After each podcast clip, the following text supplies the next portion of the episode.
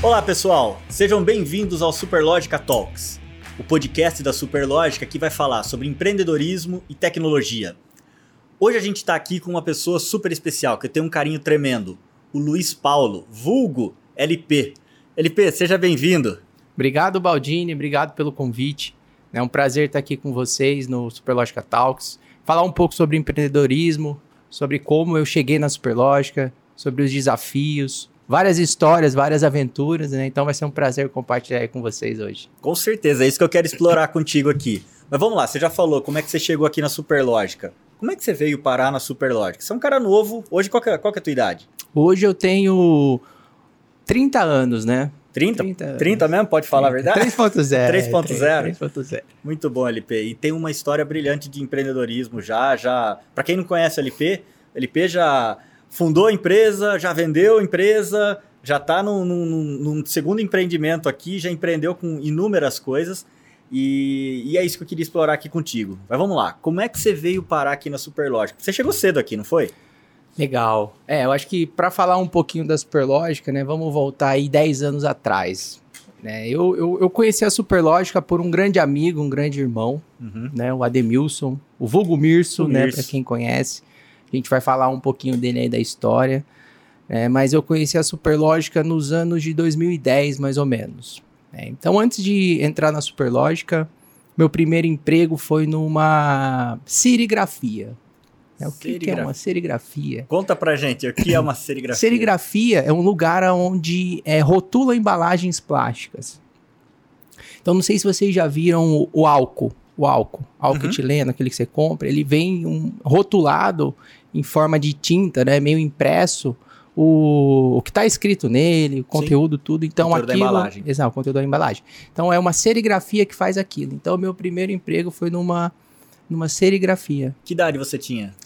Eu tinha, aí eu tinha mais ou menos uns 17 anos, Legal. 16, 17 anos, acho que foi meu primeiro emprego. E eu comecei a trabalhar meu primeiro emprego, né? Acho que voltando um pouquinho atrás, né? Eu sempre fui uma pessoa muito humilde, né? Eu não, não tive pai na minha infância, só fui criado pela minha mãe. Morei com a minha avó, né? Então eu morava numa casa que tinha 10 pessoas dentro da casa. 10? 10 pessoas. Tinha tio, primo, vovó, mãe. Ixi, tinha muita gente, né? Era festa todo dia. Era festa todo dia, exatamente. É, e, e, nessa época, é, minha mãe saía muito cedo para trabalhar né? E a maioria do dia eu ficava sozinho, então eu tinha que ir para a escola, voltava, estudava.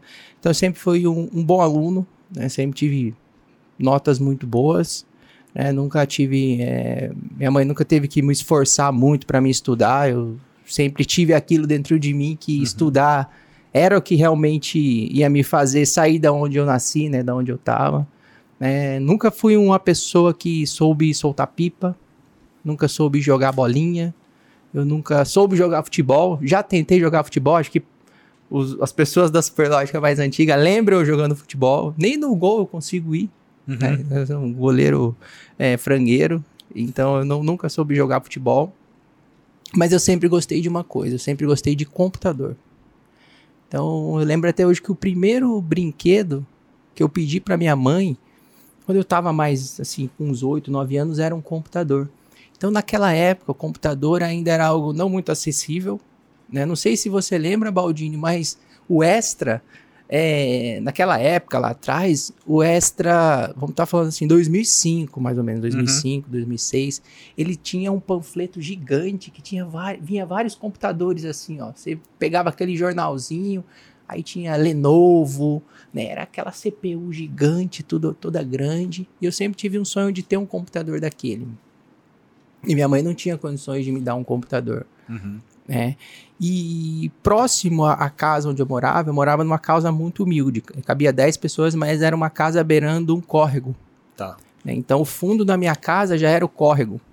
É, então essa a minha infância foi viver ali num lugar que não era muito apropriado para assim, né, vamos dizer, para uma, uma vida saudável. É, mas graças a Deus, do, do lado da onde eu morava, tinha um centro comunitário. E esse centro comunitário era o meu refúgio. É, então, quando eu não estava na escola, eu estava dentro desse centro comunitário. E lá no centro comunitário você aprendia várias coisas. Então você aprendia artesanato, você aprendia. É, tinha computador, uhum. tinha máquina de escrever.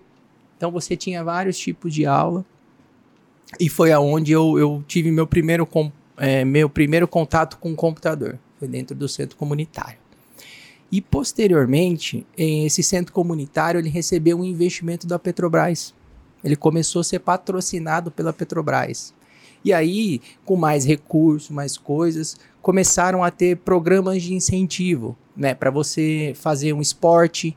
Então eles começaram a investir em esporte. Então nesse centro comunitário tinha uma quadra e essa quadra era descoberta, todo mundo jogava a hora que queria. E final de semana, né? Ixi, quantas vezes eu tentei ir lá jogar bola, né? Brincar de gol a gol, é, três toques ao bobo, sei uhum. lá, essas coisinhas de, de criança.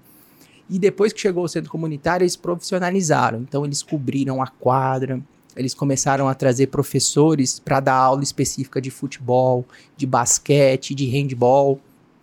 E eu me aventurei um pouquinho em cada um. Nunca fui bom, nada. Eu sempre tentei fazer esporte. Nunca foi minha área fazer esporte. Mas você teve oportunidade. Teve oportunidade. Aí que tá. Exatamente. Então, esse centro comunitário me trouxe muitas coisas. E uma delas foi que, é, um certo tempo, eles trouxeram um professor da IBM uhum. para começar a dar aula de programação. E aí eu, eu, lembro até hoje, né? Eu não sabia o que era programar, né, não sabia o que era. Ou sempre quis ter um computador, mas não sabia como usar um computador, tudo. E aí no centro comunitário eu tive a oportunidade de conhecer um computador né? Minha mãe, naquela época, ela conseguiu para mim pagar um curso de é, digitação de computador, um cursinho mesmo, aqueles Sim. que você acessava o Windows, como copiar e colar um arquivo, como criar uma pasta. Então, aí foi, foi meu primeiro contato com o computador. E depois veio o centro comunitário com, essa, com esse curso da IBM, que era um curso de Java. E aí você tinha que aprender a língua, a lógica uhum. e aprender Java. Eu não sabia o que era, mas tinha relação com o computador. Vou me inscrever. Meti bala, me inscrevi e comecei a fazer esse curso. E eu comecei a gostar, né, de lógica. Cara, que legal, isso é lógica, né? Você pensar como as coisas acontecem, em que tempo acontece, em que ordem acontece, cara, isso é legal. E comecei a gostar daquilo. Então, enquanto é, meus primos, né, eu vivi muito com, com, com os meus primos que moravam nessa casa da minha avó, iam jogar bola, iam jogar pipa, soltar essas coisas, eu ficava estudando. Uhum. Estudando, entendendo um pouquinho mais de programação, tudo. E aí naquela época eu eu acho que eu tinha aí os meus 12, 13 anos. É, antes disso, né, até legal, é, como eu sempre fui um bom aluno, eu sempre tive a oportunidade. Hum. Então, até esse dia eu tava falando com o Thiago, o Thiago Camilo, ele passou em frente ao Hop Harry aqui. Falou, nossa, eu nunca fui no Hop Harry. Queria ir no Hop Harry. Eu falei, nossa, mas como assim você nunca foi no Hop Harry? Ele falou, não, eu nunca tive a oportunidade. Eu falei, vamos, vamos aí, Thiago. Mas eu também nunca tive oportunidade no Hop Harry. Então, quando eu era menor, é, pequeno, minha mãe sempre ia para São Paulo. Porque a minha mãe foi uma, uma pessoa também muito guerreira na vida. Uhum. Ela saiu do Nordeste com 18 anos, veio para São Paulo trabalhar como é, costureira para ganhar dinheiro para trazer a família para aqui para o estado de São Paulo. Uhum. É, e ela construiu ali durante 20 anos uma, uma história em São Paulo, fez muitas amizades, e uma dessas amizades era uma pessoa que eu chamava como tia. Uhum. Né? Porque todo ano a gente ia para lá. Então, todo ano a gente pegava o ônibus e eu sempre passava em frente ao Hop Harry. E falava assim, mãe, será que um dia eu vou conseguir no Hop Harry? falava, não sei, filho, eu não consigo te levar, mas quem sabe um dia você não vai vir aqui. E do lado tinha o parque aquático. Será que também eu vou conseguir no parque aquático? Né? E, e, quando eu era pequeno, aquilo era tão distante. Só que por esse centro comunitário eu também consegui realizar esse sonho, uhum. né? Porque o centro comunitário ele prezava muito por bons alunos. Então, se você Sim. era um bom aluno, é, você tinha várias oportunidades. Então, eu conheci o Hop Harry, eu conheci o Parque Aquático, eu consegui assistir Fórmula 1 no camarote da Petrobras em frente aos boxes. Que legal.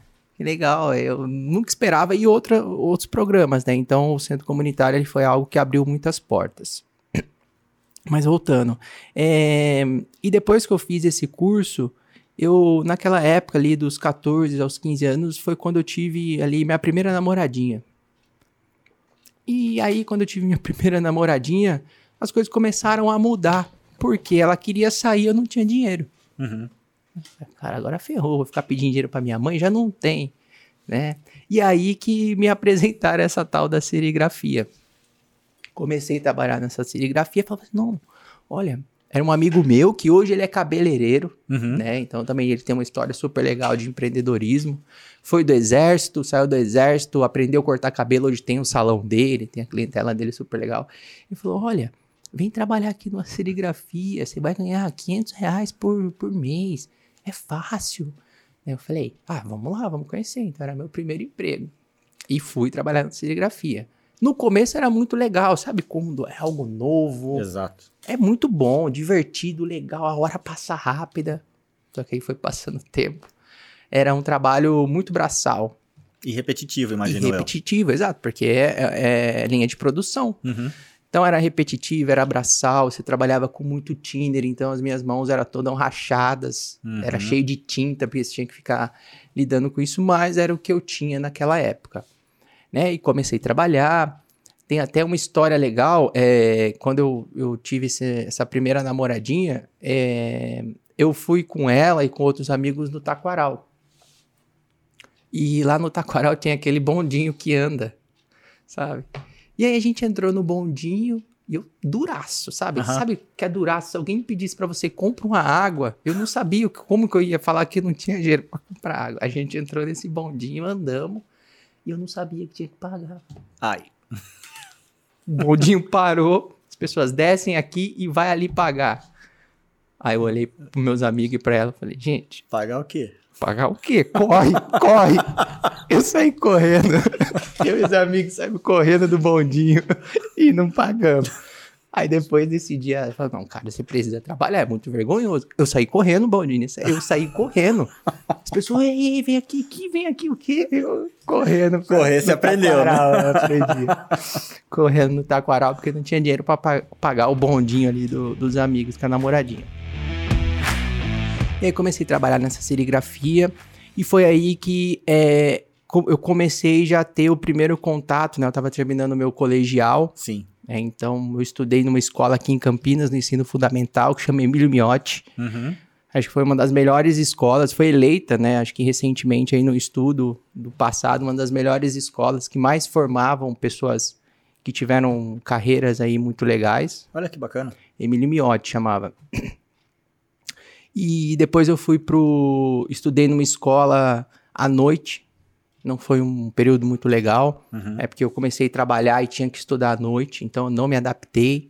né? Era uma escola assim, meio, meio perigosa. Tinha até Uhum. tiroteio à noite, às vezes, tinha briga, as pessoas atiravam nas outras. E aí eu saí dessa escola e fui para uma escola que na época era assim, hype, todo mundo queria, que era o Vitor Meirelles Hum. né? Era uma escola super famosa de Campinas. Todo mundo queria. Era assim, era um point de escolas. Era o Vitor Meirelles naquela época, Matouzinho do lado também. Então todo mundo queria estudar nessa escola. Uhum. E aí consegui sair de lá do, onde eu tava, vim estudar. E só que aí eu estudei, eu queria estudar de manhã. Estudei um pouco de manhã, só que por causa desse trabalho não deu muito certo. aí Eu tive que mudar para a noite. Aí comecei a estudar nessa escola. É, Aí nessa época eu também era, era muito jovem, por isso que eu não bebo hoje. As pessoas perguntam: Nossa, LP, por que você não bebe? Uhum. Ah, cara, putz, naquela época eu era, assim, bebia o corotinho, né? Matava a aula pra beber corotinho com os amigos.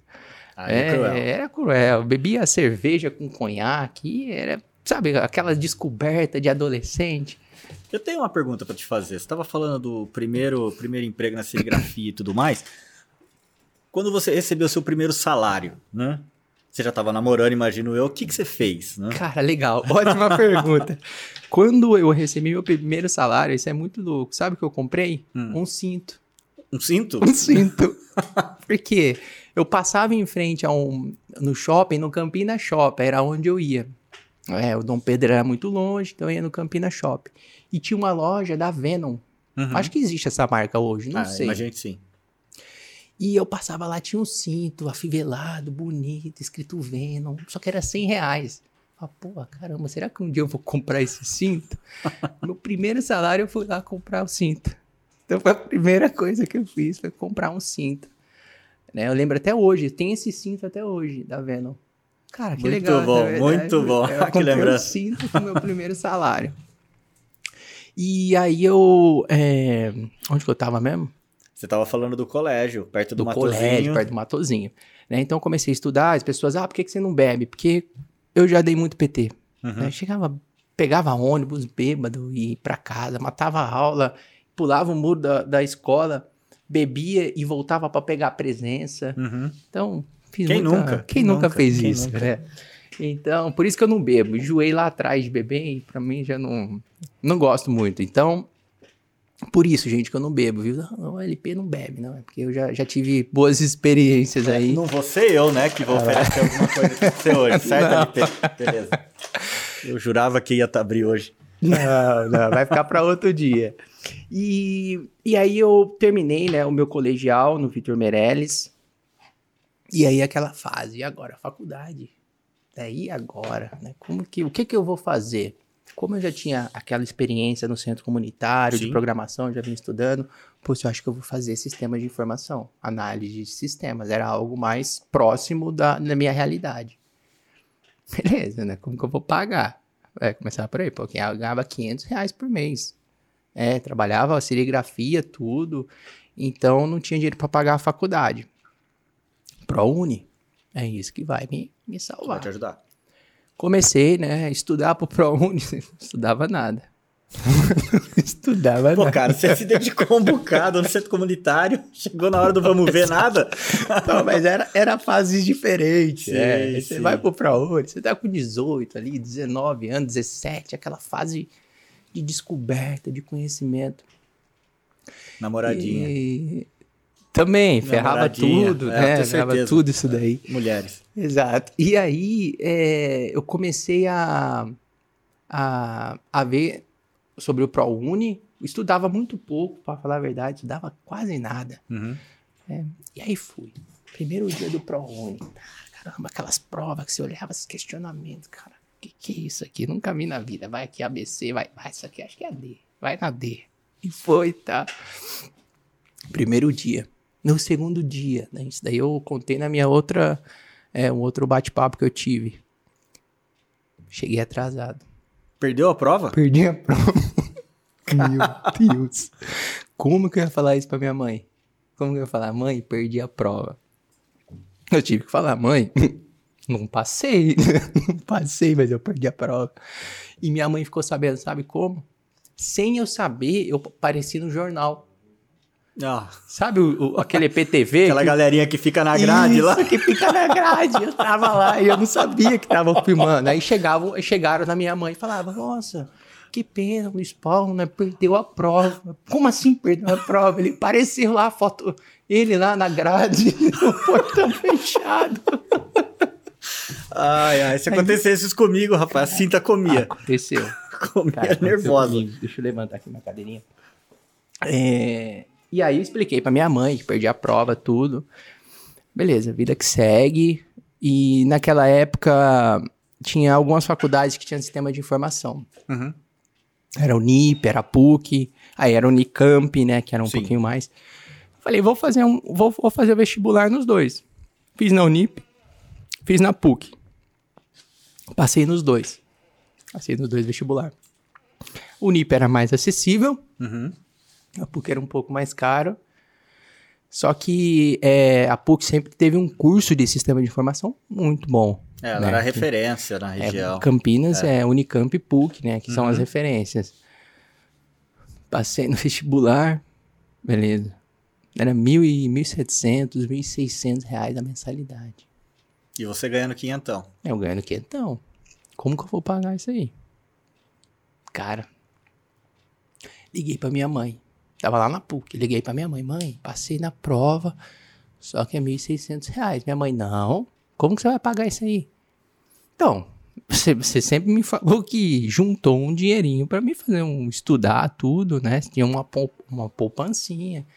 Ela, sim, não, mas assim, não vai dar pra você pagar tudo isso. Acho que tinha 10 mil reais naquela época, a, a poupancinha Uhum. que ela juntou durante muitos anos, né, pra mim poder estudar. Aí ela- e o sonho da minha mãe sempre que eu fosse funcionário público. Minha mãe Caramba. sempre quis que eu fosse funcionário público, desde, desde pequeno, né? Foi o que ela sempre sonhou pra mim, eu ser um funcionário público.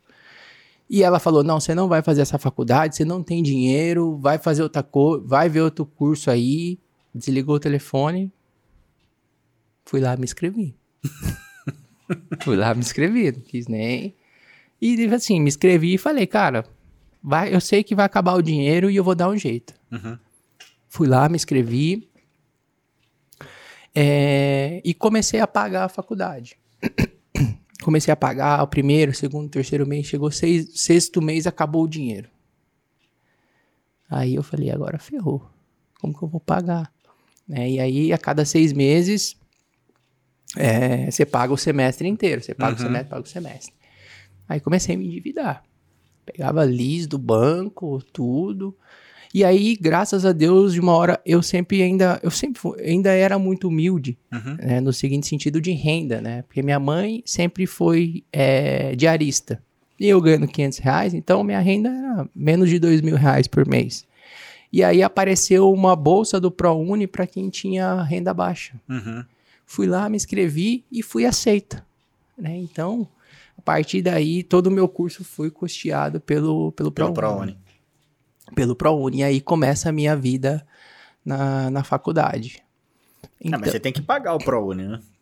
Não, eu não paguei. Ah, não, você não precisa pagar. Não, não. Ele não é. Ah, entendi. Consegui a bolsa inteira. Uhum. Eu não paguei o ProUni, acho que é o FIES que você paga. Ah, sim. É, perdão. É o. FIES, o, o, o governo banca. FIES é um financiamento. Isso, né? o financiamento, exato. E estava na minha, ali na Tava na- estratégia, se eu te É. desse Era uma das é, opções. E entrar pro FIES. Mas graças a Deus consegui o ProUni, né? E aí fui custear toda a minha toda a minha faculdade. Não foi fácil, né? Tive DPs aí no meio do caminho, sabe? Teve alguns momentos bem difíceis, complicado de conseguir conciliar faculdade e trabalho. Uhum. Então me perdi muitas vezes, me perdi e me reencontrei, né? Mas deu certo, consegui isso nos quatro anos me formar. Conclui. Uhum. Então, eu me formei em bacharel de sistemas de informação. E aí, no, aí começa também a minha história na, na Superlógica. Começa nessa época. Então, no primeiro dia de faculdade, é, meninão, Uhum. chega lá na faculdade, aquele mundo gigante, né? Você está acostumado com escola pequenininha, você olha aquilo e fala, cara, onde eu vou? Aí prédio N1, N2, N3, campus não sei o que. Eu falei, meu Deus do céu, e agora? Fui lá, cheguei. Era o H10 naquela época, o H10 era o prédio de sistema de informação. E eu tava procurando a minha sala. Hum. E aí foi aonde eu encontrei o Mirso, o Ademilson. Uhum. Ali, oh, tudo bom? Pô, sou o Luiz Paulo, sou o Ademilson. Pô, legal, você tá procurando sistema de informação? Eu também tô. Professor X, ah, pô, caramba, acho que a gente tá fazendo o mesmo curso. Uhum. E a partir dali, é, parecia que eu já conhecia ele há muito tempo. É, a gente começou a ter uma amizade, assim, de irmão, né, Uhum. vamos se dizer. Então, todo dia a gente se encontrava, falava, ia pro intervalo junto, todas as aulas junto, sentava do lado. E ali a gente começou a, a ter algumas ideias em comum. Né? Então, naquela, desde aquela época eu já, caramba, eu preciso. Por quê? Por trabalhar nessa serigrafia, eu via muita coisa errada. Uhum.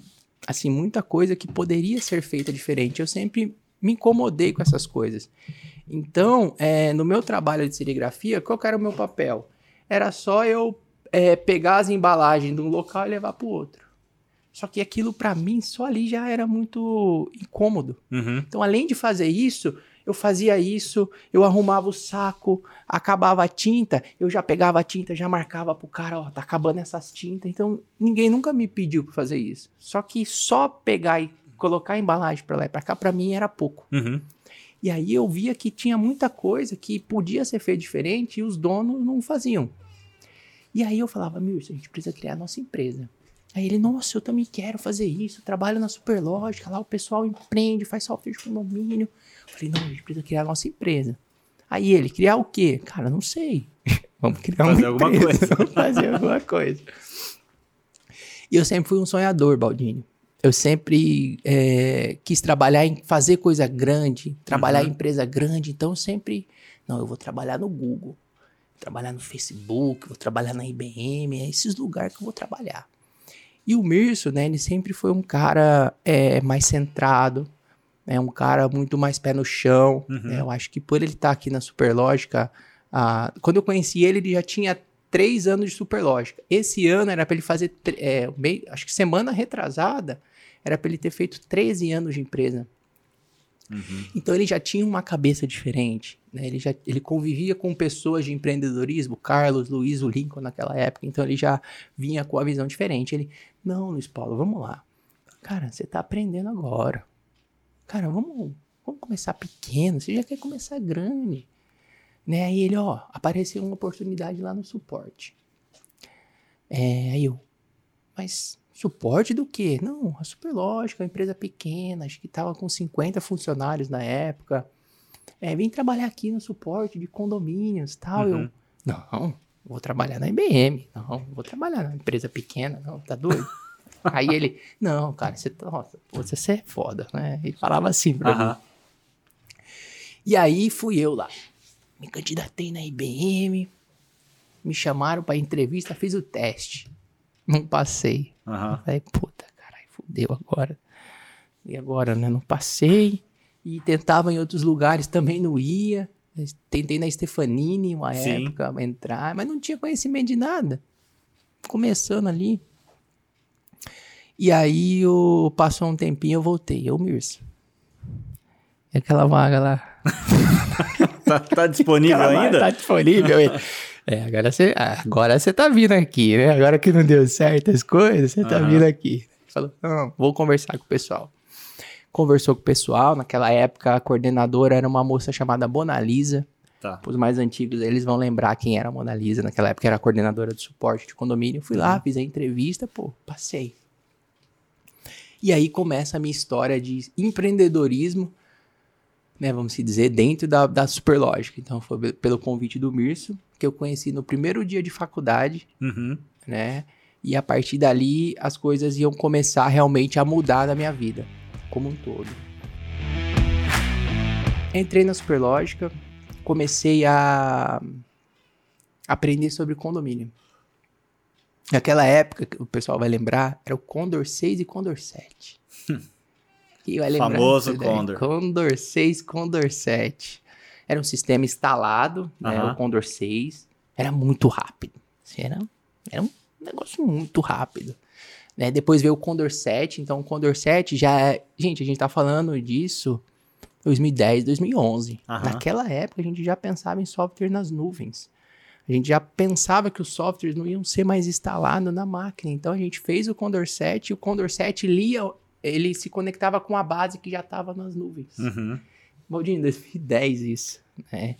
Então, a Superlógica naquela época já era além do tempo, É, e essa visão, ela, ela reflete até hoje reflete até hoje. o- algumas, algumas dessas decisões têm um reflexo importantíssimo no negócio Exato. Superlógica até agora. Exatamente. Até agora. Porque às vezes a gente acha que. é, Às vezes as pessoas não estão preparadas para aquilo. Uhum. Então elas reclamam, elas acham que tem que ser do jeito que era.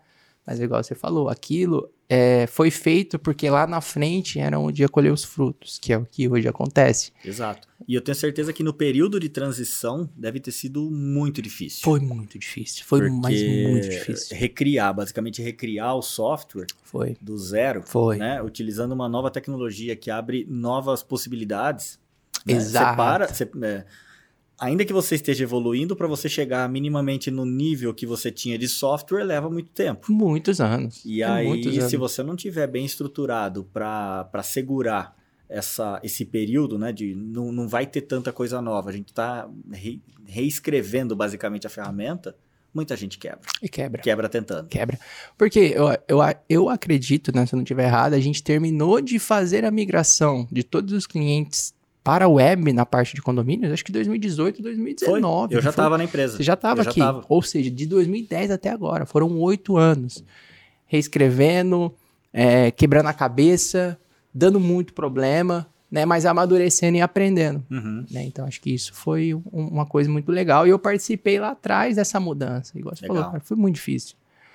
É, e aí eu, eu entrei e comecei a aprender de condomínios. É, eu lembro até hoje a implantação, como que é a mesma implantação que era para o cliente, era para o funcionário novo aprender. Uhum. né? Então, como funcionava? Você, eles liberavam para você uma base de dados, uma base zero, uma licença, e te passavam exercícios. E você fazia naquela base e depois pessoa- tinha uma pessoa de implantação que corrigia. Uhum. E ela ia, ó, você errou aqui, voltava, você arrumava na base, ela ia lá e corrigia. Foi assim que eu aprendi o Condor, o, Condor, mexer em condomínio. Sim. E aí eu, eu vinha pra Superlógica e estudava, então eu e o Mirso o dia inteiro. A gente estuda, trabalhava junto, almoçava junto, ia pra faculdade junto, malhava junto. Então a Uhum. gente tava o tempo todo junto. E aí eu comecei a aprender de condomínio. E quando você começa a aprender de condomínio, é, você precisa ter uma noção financeira. Ah, sim. Todos os softwares financeiros aqui. Todo né? software. Todos. Você tem Uhum. que saber o que é receita, o que é despesa, o que é um retorno bancário, o que é uma remessa bancária. E pra mim, naquela época, tudo isso era muito novo. Tinha Uhum. uma serigrafia, era fazer embalagem, pegar pa- é, é, plástico. E assim, na minha cabeça, retorno, remessa, era tudo a mesma coisa. Eu não sabia diferenciar o que era aquilo, cara. Era uma tortura. Não, remessa, agora você vai fazer conciliação, retorno bancário. Meu Deus do céu, tô pirando aqui, não sei o que é. E aí é, veio uma coisa que. Aí esse daí eu não, eu não consegui aprender. Rateio de despesa. Hum. Meu Deus do céu, isso daí pra mim era o meu calcanhar de Aquiles. e não, aquilo não entrava na minha cabeça. Fazer rateio, rateio extra, rateio extraordinário. E aí começa a minha vida no rateio. E eu não entendi o que era rateio extra, rateio extraordinário. E passou ali o curso, a implantação, e aí você começa a ter seus primeiros atendimentos. E eu lembro até hoje, o, pr- o primeiro telefonema que eu peguei, o cara queria saber o quê? Rateio, certeza. Fazer rateio. Eu falei, ah, não acredito nisso. Putz, a única coisa que eu tava perdido. E aí, naquela época, a gente já tinha o Nini, a gente já tinha a Thelma, o Guto, Sim. o Rodney, o Pela, né? Então já eram pessoas ali. Eu pedi ajuda, pessoas, as pessoas me ajudavam, tudo, mas essa do rateio aí eu tive que realmente pedir muita ajuda. Não, não, não consegui entender o rateio. E aí eu comecei a aprender cada vez mais do software. Aprendi do rateio, passou alguns meses eu já sabia do rateio. E aí eu, eu, como eu sempre fui muito impaciente, eu comecei a fazer algo que era um pouco além do que era me pedido. Né? Então eu percebi que naquela época os- os- o sistema Condor era instalado na máquina, né? A base ele lia do, das nuvens, mas o sistema era na máquina. E as maiores administradoras, elas tinham servidores dentro da empresa. Sim. E esse servidor era ele, ele tinha um, o TeamViewer instalado ou um outro sistema que eu esqueci o nome agora. E quando dava problema, a gente tinha que fazer um acesso remoto e ver o que estava acontecendo. Para quem é mais antigo vai lembrar, né?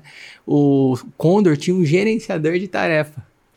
Sabe o gerenciador Sim. de tarefa do Windows? Tinha dentro do Condor. O que tá fazendo, tá rodando o processo e aquilo lá às vezes travava. Uhum. E aí, quando travava, o cliente achava que era um problema. A gente tinha que ir lá, reiniciar ele, fazer a, a- a operação. E aí eu percebia que isso acontecia com muita frequência, mas na sua grande maioria logo pela manhã. Porque era quando o cara processava o retorno bancário, quando ele fazia algumas operações que exigiam um pouco mais. Então eu comecei a fazer um trabalho que hoje é chamado de Customer Success, CS. Uhum. né? eu comecei a entrar em contato com, esse com esses clientes, os mais importantes, né? os maiores naquela época. Um que eu, que eu lembro muito bem, Ascom Natalício. né? O que eu falei com o Natalício Ele tá lá ainda. ele tá lá ainda, Opa, poxa, tá que lá. legal, legal. É, o que eu falava com o Natalício, e eu comecei a fazer um trabalho de toda manhã, antes do cliente entrar em contato, ter um problema, eu acessava, eu tinha uma minha listinha dos 10, eu acessava servidor por servidor e via se tinha alguma coisa rodando, se tinha alguma coisa parada, Uhum. e eu comecei a fazer aquilo. E eu pegava os problemas e passava para o time de desenvolvimento. E naquela época, na Superlógica, era algo muito legal, Baldis, porque você tinha de um lado o desenvolvimento, aí tinha um vidro, uma porta de vidro, e do outro lado era o suporte. E a porta de entrada para o desenvolvimento sempre foi o suporte. Uhum. Então, as pessoas que iam para o desenvolvimento, elas, algumas eram contratadas, mas eram formadas internamente quando vinha Sim. do suporte. E como funcionava essa formação? A cada três meses, eu acredito, ou seis meses, abria uma vaga no, no, no dev e aí o suporte era avisado. Gente, no dia X a gente vai ter uma prova para vocês fazerem. E as pessoas que, que melhorem forem nas provas, elas vão vir para o time de desenvolvimento. Aí era todo mundo, caramba, vamos estudar PHP, vamos aprender. Então era, era uma coisa muito legal. Né? E eu queria, sim, virar um desenvolvedor, eu queria estar lá dentro daquela sala, né? mas não ia ser programando. Uhum. Né? Porque eu ainda era muito, muito novo, muito jovem, né? não sabia muito de PHP ainda nessa época. E aí é, eu, eu fui para essa sala por uma outra maneira. Porque por eu conversar muito com os clientes, eu pegava muitas coisas de melhoria Sim. e passava para o time de desenvolvimento. E já conseguia analisar, mergulhar no problema, Mergulhar no analisar, e- Exato. encontrar a causa e chegava lá já é, Mais mastigado. mais mastigado com o problema. Exato. É, Então, isso é importantíssimo. isso é uma coisa muito importante, né? Uhum. Que, assim, quem traz para os desenvolvedores é, esses insumos de melhoria é quem fala com o cliente, Sim. é quem ouve o cliente. Então, por isso a importância de você sempre é, não só ouvir, mas entender o que ele está fazendo, Uhum. né? entender o dia a dia, entender por que, que ele faz aquilo, porque aí você consegue repassar isso da melhor maneira. Né? Então, isso foi uma forma que me ajudou muito a entender de produto. Né? Porque eu sempre falei muito com as pessoas, eu sempre quis entender. Então, ah, tô dando problema. Tá legal. Mas me explica como que você está chegando nesse problema? O que, que você faz no seu dia a dia para você chegar nisso daqui? Né? Então, eu conseguia passar esses insumos. E aí, é, isso eu tinha acho que três, quatro meses de empresa. É, e aprendi bastante. Eu dava treinamento do, do sistema de condomínio. Né? Então, a Superlógica estava crescendo muito rápido nessa época, vendia softwares, né? E não tinha ainda uma equipe, não dava vazão a treinamentos. Então, eu, eu treinava os clientes, não só online, mas eu também ia nas administradoras treinar Uhum. né? Então fui em várias administradoras de Campinas, visitava, pegava minha bolsinha. O Luiz, o Luiz Cera vai lembrar, né? Então foi nessa época que eu me vestia do, do coletinho. Ah, você usava um coletinho? Usava um coletinho, né? Tá Luiz, voltando, tá voltando a moda do coletinho. um coletinho. É, E eu ia visitar os clientes. Aí foi passando o tempo, né? E eu ainda, eu e o Mirso com aquela ideia, cara, vamos ter uma empresa, vamos ter uma empresa. E a gente não conseguia ter uma ideia de ter uma empresa. A gente quase abriu uma empresa de fazer site, Uhum. porque naquela época, 2010, estou falando 2010, Tava 2011, fortíssimo era- todo mundo queria ter um site. né? Então tinha é, empresas aí formadas por pessoas jovens para fazer site para empresa. Aí eu olhei para ele e falei, vamos lá, tá bom, vamos. Você sabe fazer site? Aí ele, não. Cara, eu também não sei como que a gente vai abrir uma empresa de site. não tem como, né? Aí, beleza, essa ideia foi passando, né? Então, assim, acho que é para empreender, uma ideia e não sai fazendo. Amadurece aquela ideia, deixa ela na sua cabeça um pouquinho, né? Porque, assim, se você for na- no impulso, você pode acabar fazendo coisa que não, que não deveria, né? Porque só agir pelo impulso e tem realmente raciocinar, entender se é capaz ou não, isso faz uma grande diferença. Sim, e acho que até com, em complemento isso que você colocou, conversar com outras pessoas Isso. sobre a ideia que você tem. Exato. Cara, conversa com um, conversa com pessoas que você confia, que você sabe que vai te dar um feedback sincero, que Exato. não vai te falar, só bater nas costas e falar, vai lá, né? Exato. Fala com, conversa com um, conversa com o outro, isso daí vai te ajudar a, a formatar a melhor ideia e, obviamente, validar Exato. se você tá, né, se você tá indo pro caminho certo ou não. Não, perfeito, né? E, e, assim, é, tem que ser maduro, Baldinho, pra, Ah. pra ouvir isso que você tá falando. Por quê? Porque às vezes você tem uma ideia e você, ao falar pros outros, você acha que ele vai bater nas suas costas e, pô, legal, vai lá. E às vezes não é. Ele vai falar a verdade, às vezes essa verdade Dói. dói. E é natural do ser humano querer que alguém bata nas suas costas e fale, cara, sua- a sua ideia é a melhor que eu já ouvi, Exato. né? A melhor que já passou por aqui. Mas não é sempre assim. Exato, exatamente. Então tem que ser muito maduro para ouvir. E aí, é, passou um tempo, alguns meses, e ali eu não conseguia virar dev. Uhum. Eu também, naquela época, é, eu me incomodo muito com as coisas, então quando eu tô fazendo uma coisa e sinto que não, não tô conseguindo ir, aquilo lá me incomoda muito. Uhum. Né? E foi aí que apareceu a prefeitura no meio de tudo isso. Tá. né? Então, nessa época, eu ainda estava na faculdade, eu, Mirso, estuda, trabalhava junto, a gente madurando ideia, ideia, ideia. E aí é, surgiu a oportunidade de fazer um estágio na prefeitura. Realizar o sonho É. da sua mãe. Realizar o sonho da minha mãe, verdade, é verdade. funcionário verdade, público. verdade. Naquela época, na Superlógica, eu acho que eu ganhava 600 reais. Aham. A prefeitura ia me pagar 800 para trabalhar 4 horas por dia. Nossa, eu falei, caraca, agora, né? Aquele pensamento ainda de só dinheiro, né? Pensamento, ah, onde me paga mais? Beleza. Aí o Mirso entrou de férias da faculdade entrou de férias do trabalho. Uhum. E aí cheguei, Carlos Luiz, cara, tô caindo fora. Ele, não, mas como assim você tá caindo fora tal? A gente gosta de você, do seu trabalho. Não, não, não, eu trabalho na prefeitura, tal, tal, tal, tal. Aham. Não, não, não tem mais volta, não tem mais volta. Aí o Carlos ficou bravo naquela época, né? Não, você, você tá fazendo merda, né? Você tá indo pra prefeitura.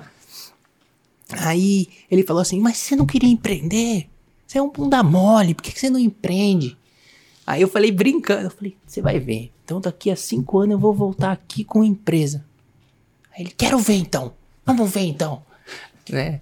O jeitão do Carlos, é, para quem conhece, né? O Carlos um pouco mais, o jeito dele, né? Mas sempre muito inteligente, muito é, maduro, né? No que ele fala, não bate a mão nas costas, realmente fala o que precisa O ser que falado. precisa. É. E aí saí e fui trabalhar na prefeitura. Cheguei na prefeitura como estagiário, primeiro dia, né, entrei naquele lugar assim e tal. Cheguei, a mulher tava lixando a unha. Achei que era. Achei que não, ela tava lixando a unha. Eu, nossa, moça, tudo bem, sou estagiário. Ah, sou estagiário, então vai ali falar com a nossa gerente. Aí a moça chegou, tudo bem, você é estagiário, tudo então. O seu trabalho vai ser o seguinte: você vai sentar ali naquela mesa e vai ficar enviando e-mail para os servidores públicos sobre os nossos cursos. Uau. Falei assim pra ela: Eu não vou fazer isso. Ela, como assim você não vai fazer isso? Eu não vou fazer isso. Eu vim aqui pra fazer, desenvolver, é, fazer estagiário de sistema de informação. Se for pra me fazer isso, eu tô indo embora. Ela, não, como assim? Você vai embora já assim? Eu falei, ué, você não quer que eu fique mandando e-mail? Eu não vou fazer isso. Ela, o que, que você quer fazer? Eu falei, quero fazer um sistema. Ela, que sistema? Qualquer sistema. O que, que você tem em sistema pra mim fazer? Aí ela me conectou ao Otávio, era uma pessoa né, que trabalhava ali muito tempo, e comecei a a ajudar ele a desenvolver um sisteminha de cursos lá dentro da faculdade. Mas assim, cara, não sabia nada. Uhum. Como que vai fazer um sistema? E ali trabalhei, acho que na prefeitura durante uns três meses. E aquilo começou a me incomodar.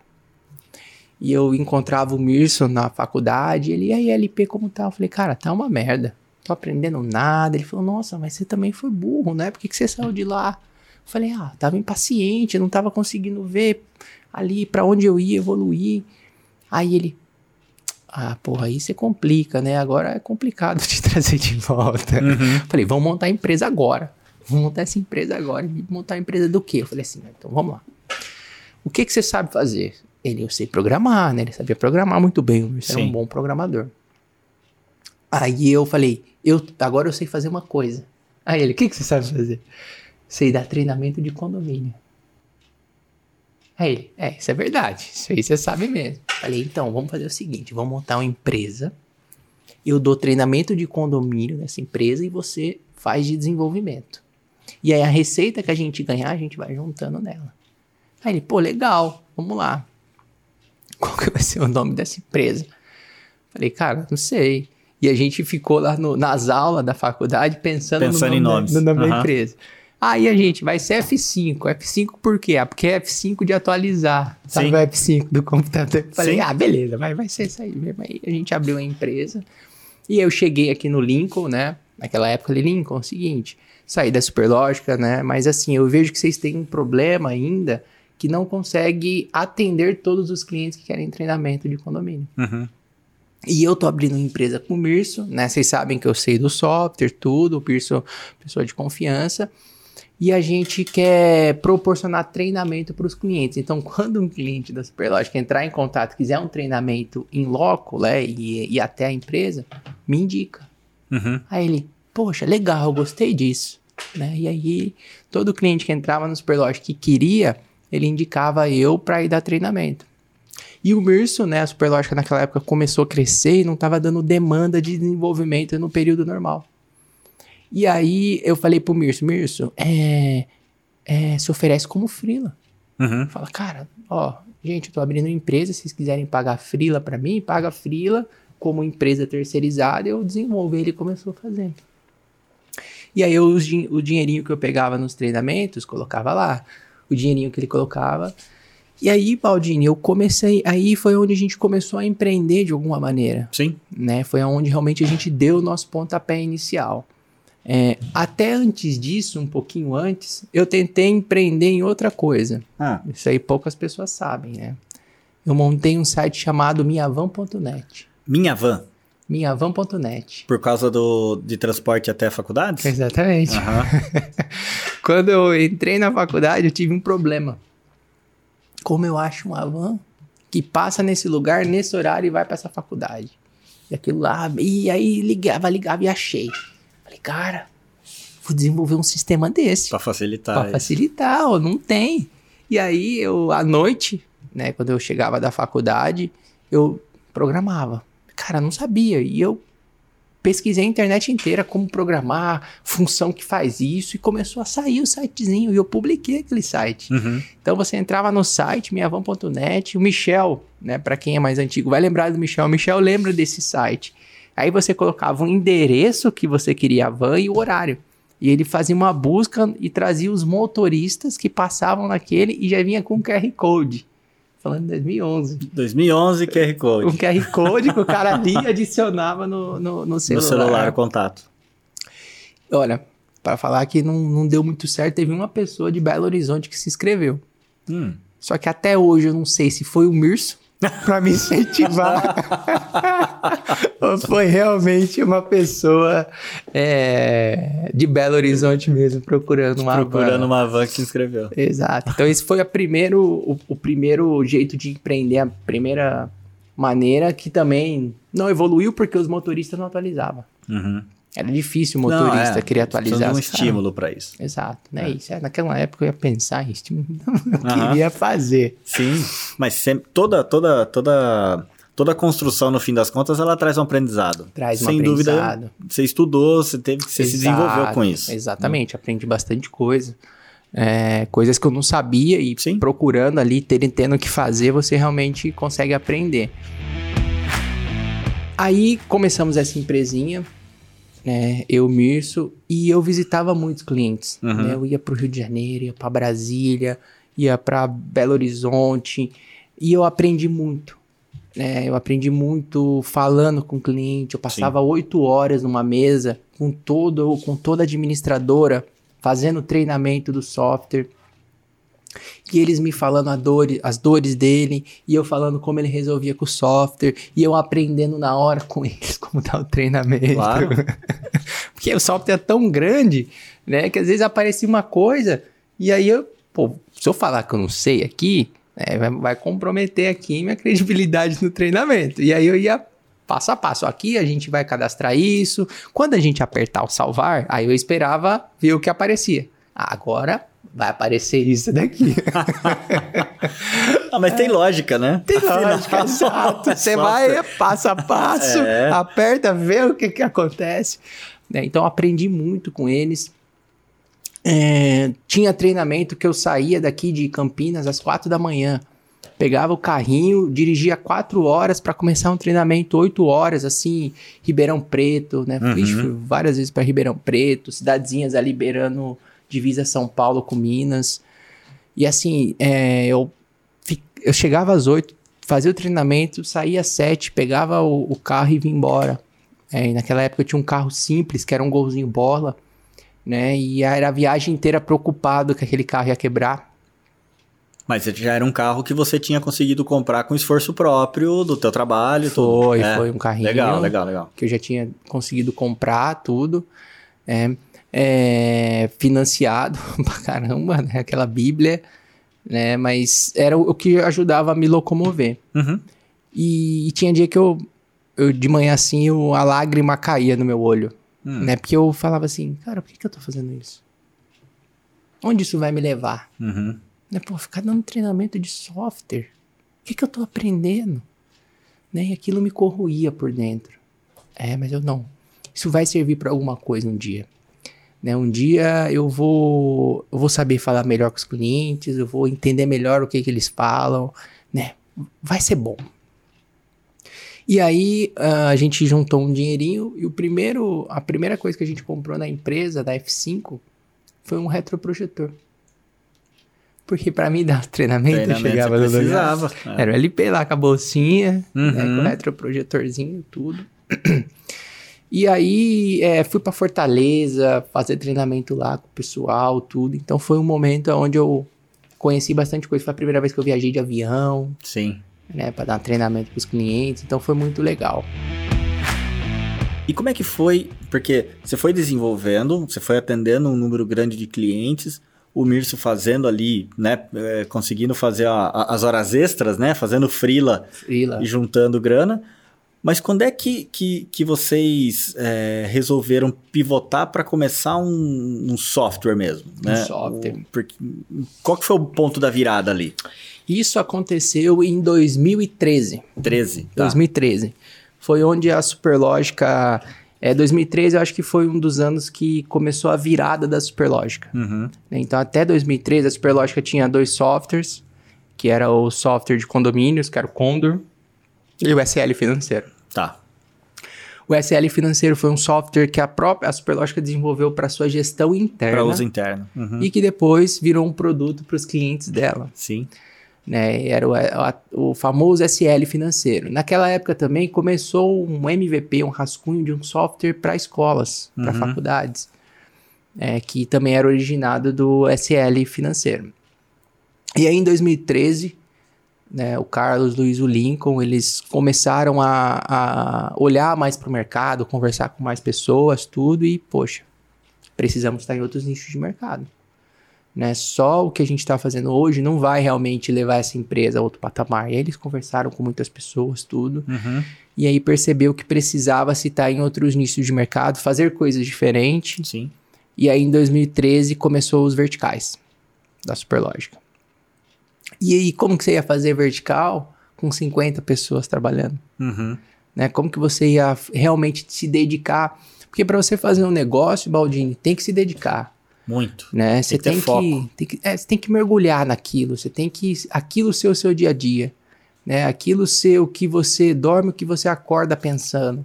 É só assim que que, que, vai dar certo. Não tem que ter o plano B. Ah, vou ter um plano B. Cara, se tiver um plano B, você pode ter certeza que já vai começar de um jeito não muito legal, uhum. né? Porque você está tendo outras alternativas. Sim. E aí a Superlógica percebeu que dos 50 funcionários, assim, programador é, é complicado, viu? Por quê? Programador, ele sempre, ele sempre acha que ele pode fazer tudo. Uhum. Né? Então, naquela época, a gente tinha ali alguns programadores que estavam trabalhando na Superlógica e montando sua própria empresa. E desenvolvendo outros softwares. Então, a gente até, até, até eu acho que até tinha um grupo que era Logarite, eu acho que Sim. chama. Guto, Nini e Isaac Pella. Os quatro se uniram para montar um software ali, né? E aí o Carlos e o Luiz, eles perceberam isso, o Lincoln. Poxa, mas por que, que eles não podem criar algo com a gente? Uhum. Por que, que eles têm que criar algo para eles por fora? Né? Então, aí, com essa estratégia de outros nichos de mercado, surgiu a oportunidade, né? O Carlos, o Lincoln, Luiz, eles sempre prezaram por isso aqui dentro, que era como só o empreendedorismo pode salvar o mundo, eles deram a oportunidade de quem estava aqui poder ser empreendedor. Uhum. Então eles viram isso, pô, é, o pessoal é muito jovem, é, mas eles querem fazer, eles estão com vontade, né? E eles acreditaram nisso. Então nessa época surgiu a oportunidade de um software para o mercado imobiliário, surgiu uma oportunidade para um software educacional, surgiu para o clube de assinaturas, uhum. surgiu para o Sign e surgiu conta de recebimento. Que sem dúvidas foi uma das viradas de chave da empresa, né? Para uhum. quem não conhece o conta de recebimento, hoje é o atual PJ Bank. Exato. E ele nasceu junto com os verticais. Né? O conta de recebimento era uma pessoa, que era o Vanderlan. Tá. Era ele numa salinha, ele, o Vanderlan acho que vai até lembrar Ele trabalhou com o Mirso, os dois numa salinha, o Mirso no vertical de mob e o, Van, o Vanderlan no, no vertical do conta de recebimento. E aí, né, o, nessa época gente, eu tava treinamento, tudo, o Mirso tava aqui, né, era funcionário da Superlógica, então a Superlógica ia dar oportunidade para os funcionários. Ô Mirso, tem um software aqui pro mercado imobiliário. Eu falei, poxa, caramba, que legal. Eu acho que era a oportunidade que a gente estava esperando, tudo. Aí ele, eu estava em Fortaleza, ele me ligou, falou, LP, surgiu uma oportunidade da gente fazer um software. E eu sempre com aquele pensamento de coisa grande. Aham. Aí eu, ah, mano, você tá de brincadeira com a minha cara, né? Você quer, você quer desenvolver um software financeiro para imobiliária? Não tem, vamos fazer uma rede social, né? Vamos fazer algo... Aí ele, não, não, mas parece algo legal, tal. E aí eu fiquei uma semana pensando naquilo. Né? Pô, será? Será que não? Será que não? Falei, cara, aí eu falei, vamos meter, vamos, vamos para dentro. Vamos para dentro, né? E 2013 era o nosso último ano da faculdade. Uhum. E essa oportunidade da Superlógica apareceu em julho de 2013. Só que em janeiro de 2013, a gente tinha que escolher o TCC. Sim. E não, e não tinha isso ainda de vertical. E aí a gente estava fazendo uma rede social acadêmica para os alunos compartilharem conteúdos, né? Assim, é, é, é, provas, compartilhar provas, né? Uhum. Compartilhar trabalhos, compartilhar uhum. conteúdos ali dentro da, da, da, da faculdade. E a gente começou a fazer isso. A gente estava fazendo, era eu, Mirso é, e mais duas pessoas. Fizemos até julho, até junho. Aí entramos de férias e surgiu essa oportunidade do vertical. Aí começou o nosso primeiro dilema. Caraca, e agora? Não dá para fazer dois projetos. Vamos ter que escolher um. Né? E a gente ali matutando, eu e ele pensando, pensando, cara, é seguinte. Vamos escolher esse aqui da Superlógica. Né? Vamos fazer esse software para o mercado imobiliário, financeiro e vamos jogar o TCC. Mas, poxa, não era uma escolha minha e dele. Tinha duas outras pessoas no grupo. Sim. A gente falou, ah, quer saber? Meteu louco. Vamos chegar pros dois ali e falar que nós vai jogar tudo fora e vai começar isso aqui que eles nem sabem o que é. O que é? Eu falei, pô, os caras vão ficar putos, os caras vão ficar putos e tal. Ele, não, vamos fazer. Eu falei, então, então vamos.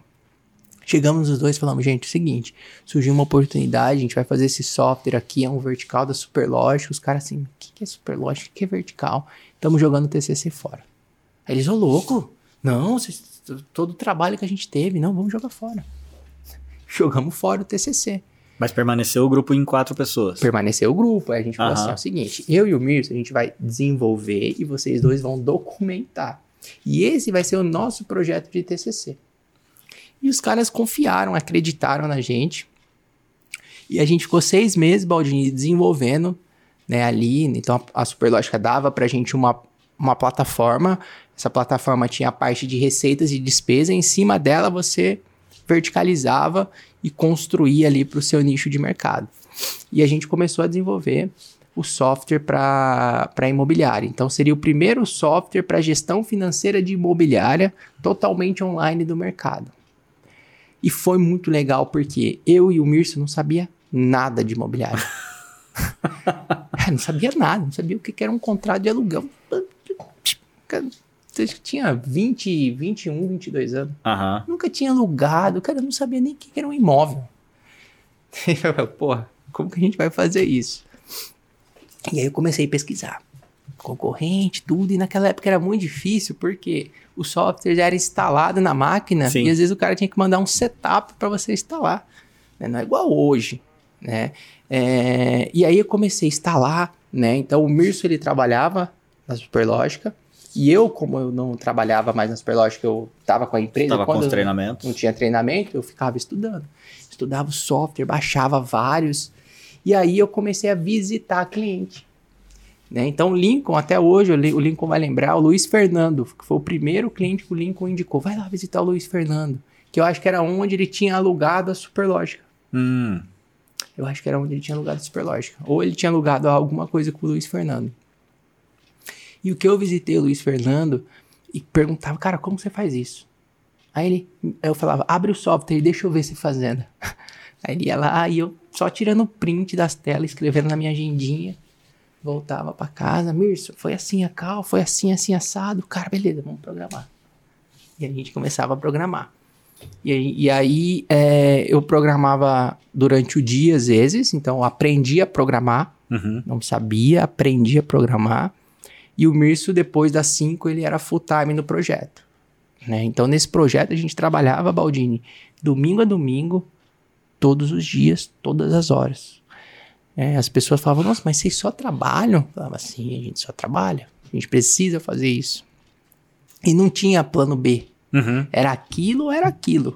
E a gente focou de um jeito que, assim, era, é, assim, não tinha como dar errado. O jeito que a gente focou, o jeito que a gente abriu mão. Então a gente não ia pra balada, a gente não fazia nada além do que trabalhar. Né? E, e poxa, quantas vezes eu, eu fiz corujão aqui na Superlógica. Chegava a ser, sexta das oito e saía domingo às oito. Caramba. Virado, virado. Aí eu fazia isso, o Nini, o Mirso, o Guto, o Pela. Uhum. né? Então, que eram as pessoas dos verticais. Então, a gente pegou aquilo como realmente a única oportunidade da vida. E aí, desenvolvemos o software. é, a gente tinha os primeiros clientes, então tudo que a gente desenvolvia eles já usavam, mas assim, cara, não tinha nada. Era um cadastrar um contrato, era cadastrar ali o proprietário, tudo e fazer um repasse. Uhum. Não tinha nada, nada, nada do software. E aí a gente pegou isso que a gente tinha desenvolvido e apresentou para ser o TCC. Passamos no TCC, deu tudo certo. Só que a PUC, ela tem o que a gente chama de prêmio projeto. Hum. O que, que é o prêmio projeto? Os, melho as, as- os melhores projetos são escolhidos para você ir pro auditório da PUC, né, ali ali no campus, no campus 2 da PUC, no campus 1, lá é perto de Barão, tem um auditório, né? E eles chamam os gerentes, as pessoas é, de produto das grandes empresas, CIT, né, IBM, para ver esses projetos que saíam de lá. Sim. E eu cheguei, professor, né? E aí, professor? O que você- achou do nosso projeto? Aí ele disse, ah, vocês fizeram um projeto, né? Tal de imobiliário. Eu falei, e aí, vai pro prêmio projeto? Aí ele, não. Não vai porque não vai? Ah, porque não é algo inovador, não é algo disruptivo. Eu falei, não, beleza, mas pode ter certeza que esse é o único projeto que vai virar. Aí ele deu risada. Eu falei, ainda você vai alugar alguma coisa que- vai passar por aqui. É isso que eu tô falando. Não fomos pro prêmio projeto. Né? Acho que ganhou o prêmio projeto um cara que fez um aplicativo para saúde, sabe? Uhum. Algo 2050 Tá. né? Esses caras, essas coisas que, poxa, legal, mas que só vai funcionar em 2050. É, se formamos e aí a gente ainda tinha mais. Por quê? Quando a Superlógica dava a oportunidade de você desenvolver um vertical, você tinha um ano para colocar esse vertical no ar. Certo. Um ano. Então a gente começou em julho de 2013, desenvolvemos seis meses, apresentamos para o TCC e tinha mais seis meses para desenvolver. Então aí já não tinha mais faculdade, era foco total no projeto. Um projeto. Desenvolvemos tudo seis meses, chegou em 16 de julho de 2014. Fizemos o site de imobiliário, o primeiro site da parte de imobiliária foi feito pelo Denis. O O Denis. Denis, não sei se você lembra Conheci, do Denis. conheci. É da- um dos caras aí, acho que super legal. Um dia talvez chamar ele aí pro Pra conversar um pouquinho da história. Tem cada É. história, o Denis. E aí o Carlos chamou eu, o Mirso, na sala dele, né, nessa sala de vidro ainda, que tinha os devs, e falava, ó, na hora que você apertar esse enter aqui, a vida de vocês vai mudar. eu olhei pro Mirso, assim, ele olhou pra mim, né, e ele falou, vai lá, LP, aperta você o enter. E aí eu fui lá, apertei o enter e subi o site. E, e- foi assim, foi algo. É, para mim foi algo disruptivo, Baldini, porque naquela época ninguém esperava que a Superlógica ia lançar um software de imobiliária. Aham. Ninguém conhecia a Superlógica no mercado imobiliário. É, e de uma hora para outra a gente lança a primeira plataforma totalmente online que o cara entrava no site, fazia um trial e já tinha um sistema. Uhum. Assim, era algo que as pessoas, cara, o que que é isso, né? Que, que, o- que- como que vocês estão fazendo isso?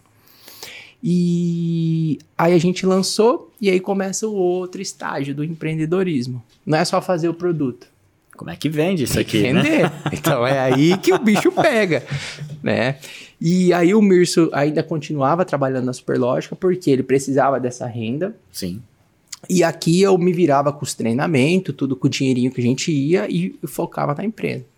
Lançamos, começamos, então o que, que eu fazia? Como a Superlógica já tinha uma carteira de cliente administradora de condomínio, pegava aquela lista, ficava ligando. Agora a gente tem um sistema de Imobiliária. imobiliária. Sistema de imobiliária e tal.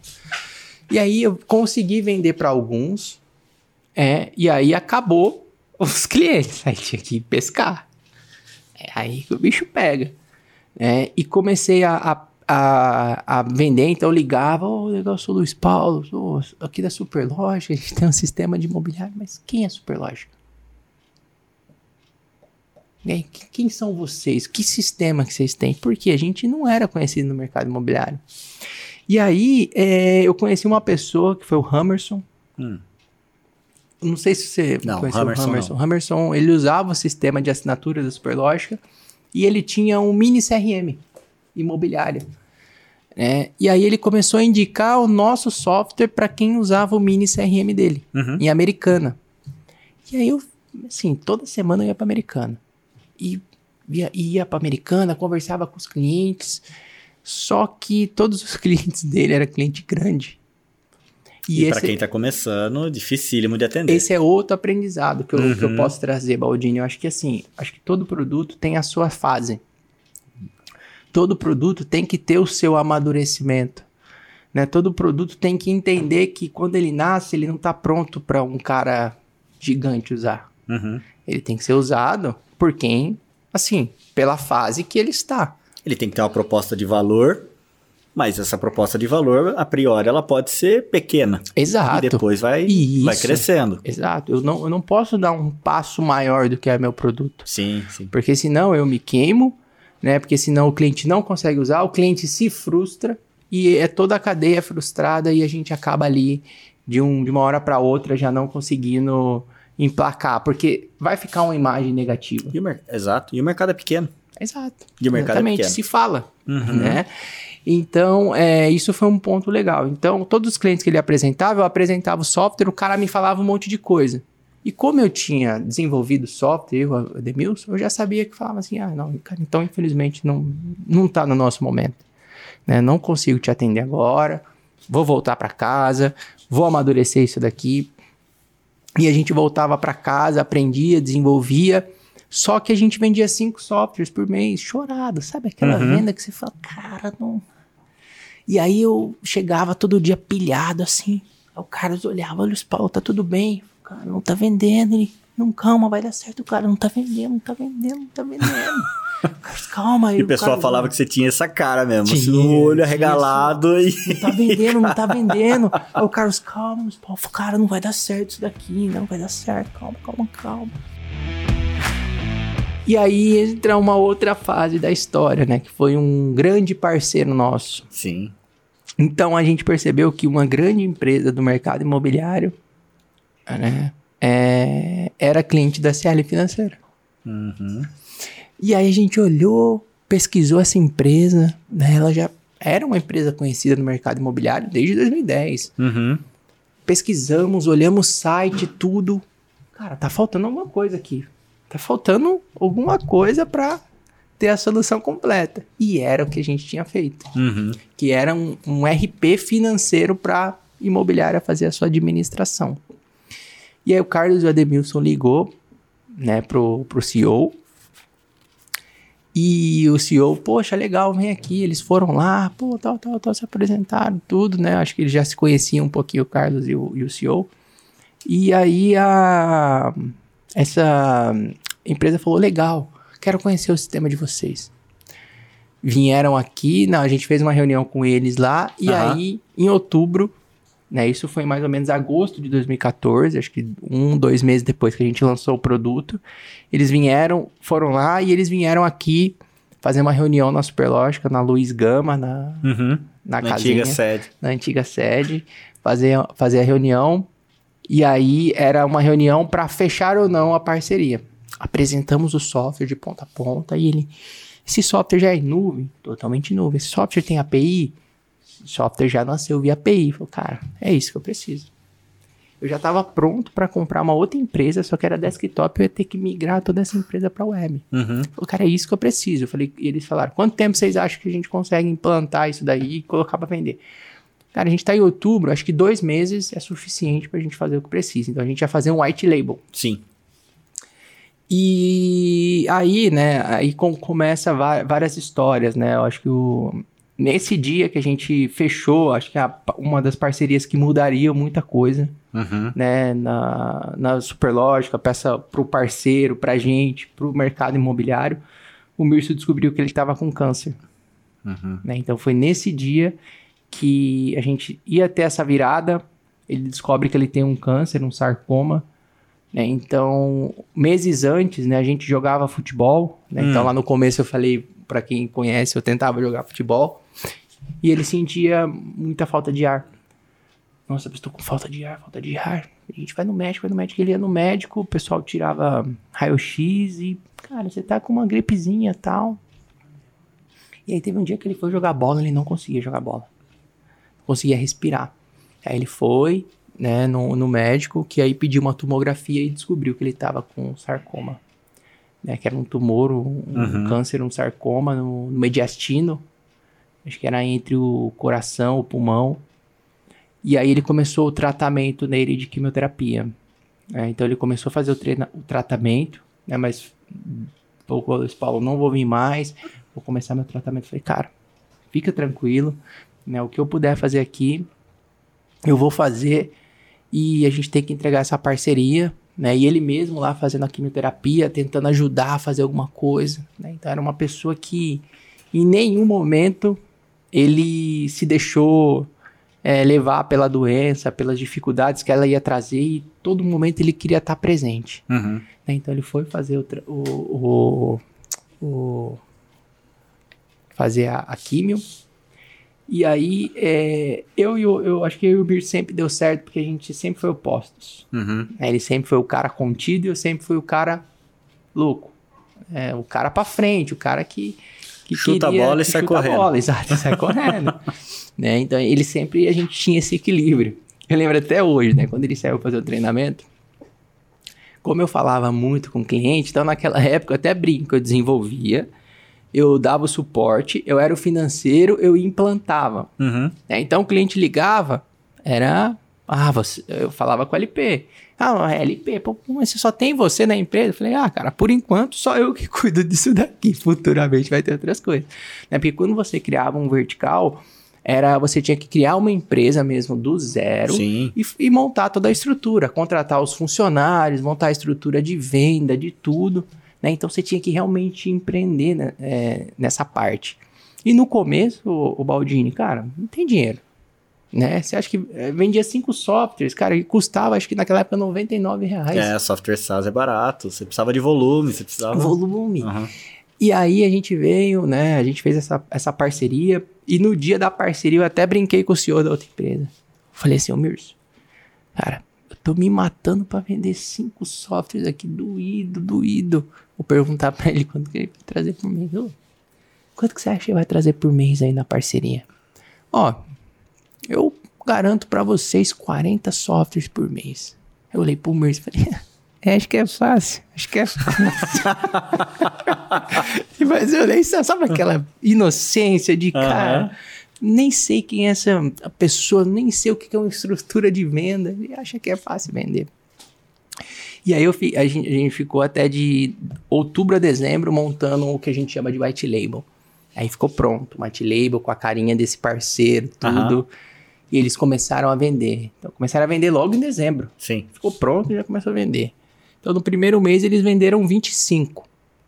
Aí a gente, pô, legal, já é 25, já vou ter que contratar o primeiro funcionário. Aham. Uhum. Aí contratei o primeiro funcionário, que era a Luiziana. A Luiziana. Que até hoje está com a gente, né? Sim. Foi a primeira funcionária. Trabalhava na prefeitura. Ah, é? Trabalhou contigo na prefeitura ou não? Não, não, não comigo, não, mas ela trabalhava, mas trabalhava lá, lá, Trabalhava lá. Veio para cá, começou a nossa primeira funcionária, né? E aí começou um outro desafio. Cometer um funcionário. Hum. que até hoje você fazia tudo. Agora você tem que ter um funcionário e falar para ele, agora você tem que fazer tal, tal, tal coisa. Né? E aí entrou ela, Depois entrou um outro funcionário, que foi o nosso primeiro programador, que foi o Aleph. Uhum. Né? Foi o primeiro programador, então a gente tinha um- uma pessoa de suporte e um programador. E aí começou os desafios de empreender, né? Porque isso, dezembro de 2014, é, todo o dinheirinho que a gente tinha era para pagar o funcionário. Sim. E aí não sobrava nada, né, pra mim. E, e eu lembro até hoje, o Natal de 2014 foi algo assim, pra mim, muito marcante. É porque eu via todo mundo recebendo 13 terceiro e eu não tinha. Né, eu não tinha dinheiro pra colocar naquela época. É, por isso que eu falo que é o contraponto. Né, é, o Mirso falou assim, cara, seu carro tá muito velho. Não troca seu carro agora. E aí eu, ele, ele, ele, ele foi fazer químio, eu troquei de carro. aí ele, puta merda, eu falei pra você não trocar de carro, você vai e troca. É, e aí, cara, eu não tinha dinheiro pra colocar a gasolina no meu carro. Ah, você tá brincando? Não tinha, pô, não tinha. Tinha dinheiro pra pagar a parcela do carro e não tinha pra colocar gasolina. E aí, aquele dia, meu olho encheu de lágrima. E aí, mais uma vez, né, eu pensei assim, cara, isso aqui não vai dar certo, pô, não tem dinheiro pra gasolina no meu carro. Né, é, é difícil. E ao mesmo tempo, né, eu, por minha mãe, ela sempre foi uma pessoa muito guerreira, sabe? Que Uhum. sempre me incentivou a estudar, é, sempre batalhou, pagou escolinha particular quando era pequeno. Mas ela sempre foi uma mãe muito dura nas palavras. Então eu chegava em casa, eu não tinha uma rede. Sabe aquela rede de vou te apoiar. Uhum. Não, era paulada. E aí? Aí, ca- cadê, ca- cadê, ca- cadê o dinheiro dessa empresa? Não, mãe, tá começando. Cadê? Olha você não tem dinheiro pra colocar gasolina no carro. Tá me pedindo dinheiro aqui, 20 reais pra colocar gasolina. O que que você tá fazendo? E aí, cara, e aí você já junta tudo esse coisa emocional, você chega em Sim. casa e ainda leva uma paulada dessa, eu, eu tinha que entrar no meu quarto, Baldini, trancar a porta e ligar um som e esquecer que tinha coisas além daquilo, porque senão eu ia surtar. Uhum. E eu briguei várias vezes com minha mãe, mas assim, muitas vezes. Né? E depois, futuramente, eu conto, ela até me expulsou de casa. Né? Depois que ela tava mais madura, a gente vai chegar nesse ponto. Uhum. Me expulsou de casa. E aí, em janeiro de 2015, acho que aí as coisas começaram realmente a gente ver que, poxa, acho que vale a pena. Né? Então, com esse parceiro, a gente começou a vender 100 softwares por mês. 100 software por mês. 100 softwares por mês. Né? Por quê? Porque era algo que os clientes dele queriam e era algo que o mercado esperava. Uhum. Uma plataforma online. Sim. Né? Uma plataforma que você não precisava de servidor, que você usava de qualquer lugar, do tablet, do celular. Então era algo que o mercado esperava e surgiu de alguém que eles não esperavam. Uhum. E isso é muito legal, né? Porque o mercado olhava os seus concorrentes, né? O mercado imobiliário. E a Superlógica não aparecia ali. Uhum. E de uma hora para outra, ela saiu com software para o mercado imobiliário. É, e aquilo começou a. As imobiliárias vim, vinha a gente tendo que contratar mais gente, vem mais gente para o suporte, vem mais dev, vem mais gente para implantar, vem mais gente para o CS. E aí a gente começou a ter que estruturar tudo isso. Como a gente sabia? Não sabia. Né, A gente aprendeu ali na água, batendo na bunda e tendo que. E 100 clientes entrando todo mês e você tinha 20 e poucos anos. Eu tinha 20, 23, 23, 22, 23 anos, né? Uhum. Com 100 clientes entrando todos os meses. É, e aí são os desafios, né? Porque aí começa a ter suporte, Uhum. começa a ter implantação, né? Como que você implanta 100 clientes por mês? Né? E aí você tem outro lado que precisa ser, outro parceiro que precisa ser treinado, capacitado e montado do lado dele uma estrutura robusta para abranger tudo isso. Então, sabadão era treinamento lá nos parceiros, né? Era ajudando, então eu programava, eu desenvolvia, eu treinava, então era o meu dia era fazer um pouquinho de cada coisa Sim. né? E aí lá e eu, e eu trago lá atrás. Lá atrás eu fazia o quê? Eu treinava os clientes. Falava, cara, olha só, uma coisa lá atrás e que agora eu tô usando, Uhum. né? Então aquilo, aquela experiência me ajudou, como treinar, gravar os vídeos, a melhor maneira de fazer. E aí foi, em um ano, a gente saiu de, acho que tinha 50 clientes para 1.200 clientes. Coisa linda.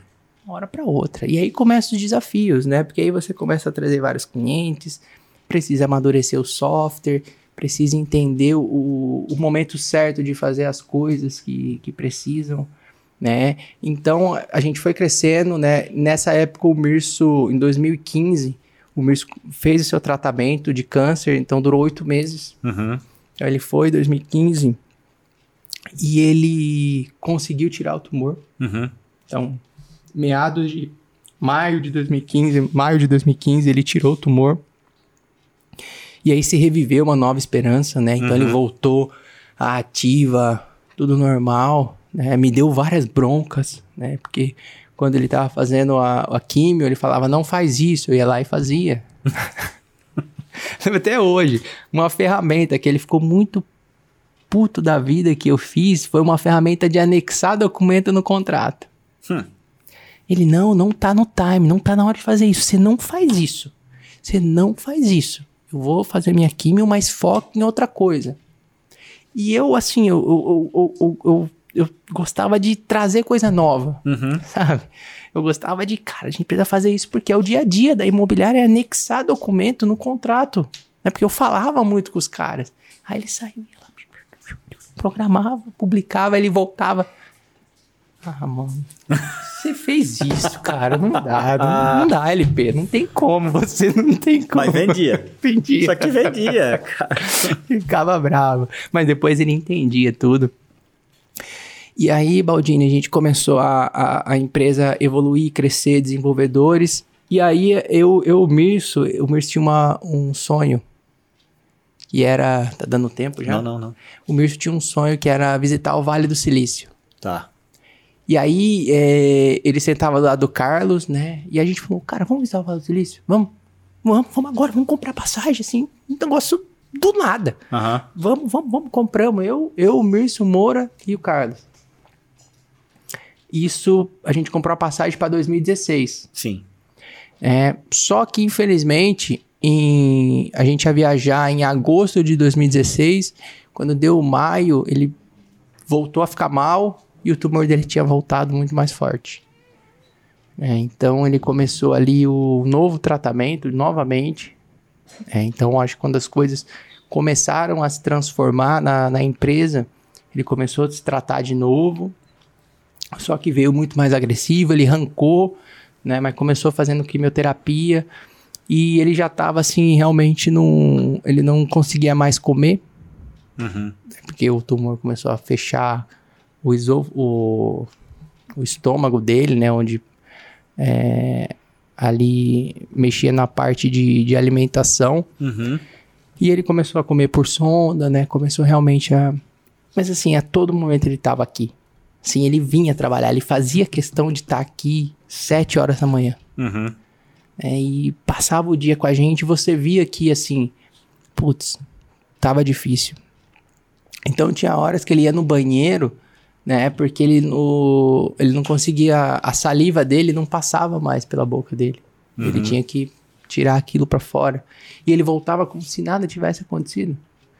E a gente tinha que, poxa, bacana, foi lá no banheiro, mas a gente sabia o que estava acontecendo. Uhum. É, então foi ali algum, alguns momentos muito difíceis, mas foi um, uma, uma história de vida, uma motivação de, de que assim, cara, que problema você tem? Exato. Sabe, ah, eu tô cheio de problema. Você não tá cheio de problema. Você acha que você tá, você tá com saúde. Você pode resolver os problemas, porque problema é o que mais vai ter na vida. É. Não existe uma vida sem problema. né? e ele, assim, tinha realmente problemas. Né? E mesmo assim, ele tava o tempo todo. Eu convivi com ele aqui. Você ainda pegou um, um pedaço, Convivi. né? Acho que eu entrei em maio de 16, né? E encontrei com ele algumas vezes, tive a oportunidade de almoçar com ele algumas vezes.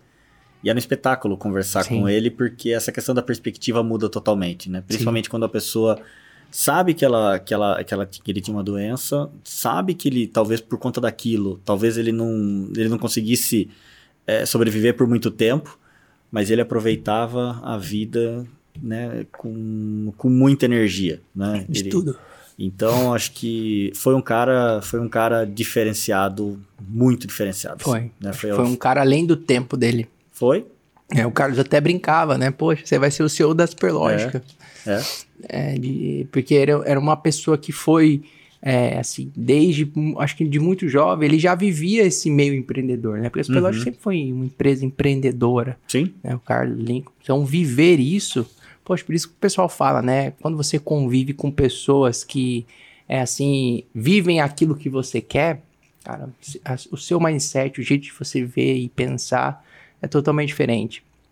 É, e aí, infelizmente, é, depois de um tempo, né, acho que 2017, 2017, é, Eu não sei se era 17, acho que ainda não era.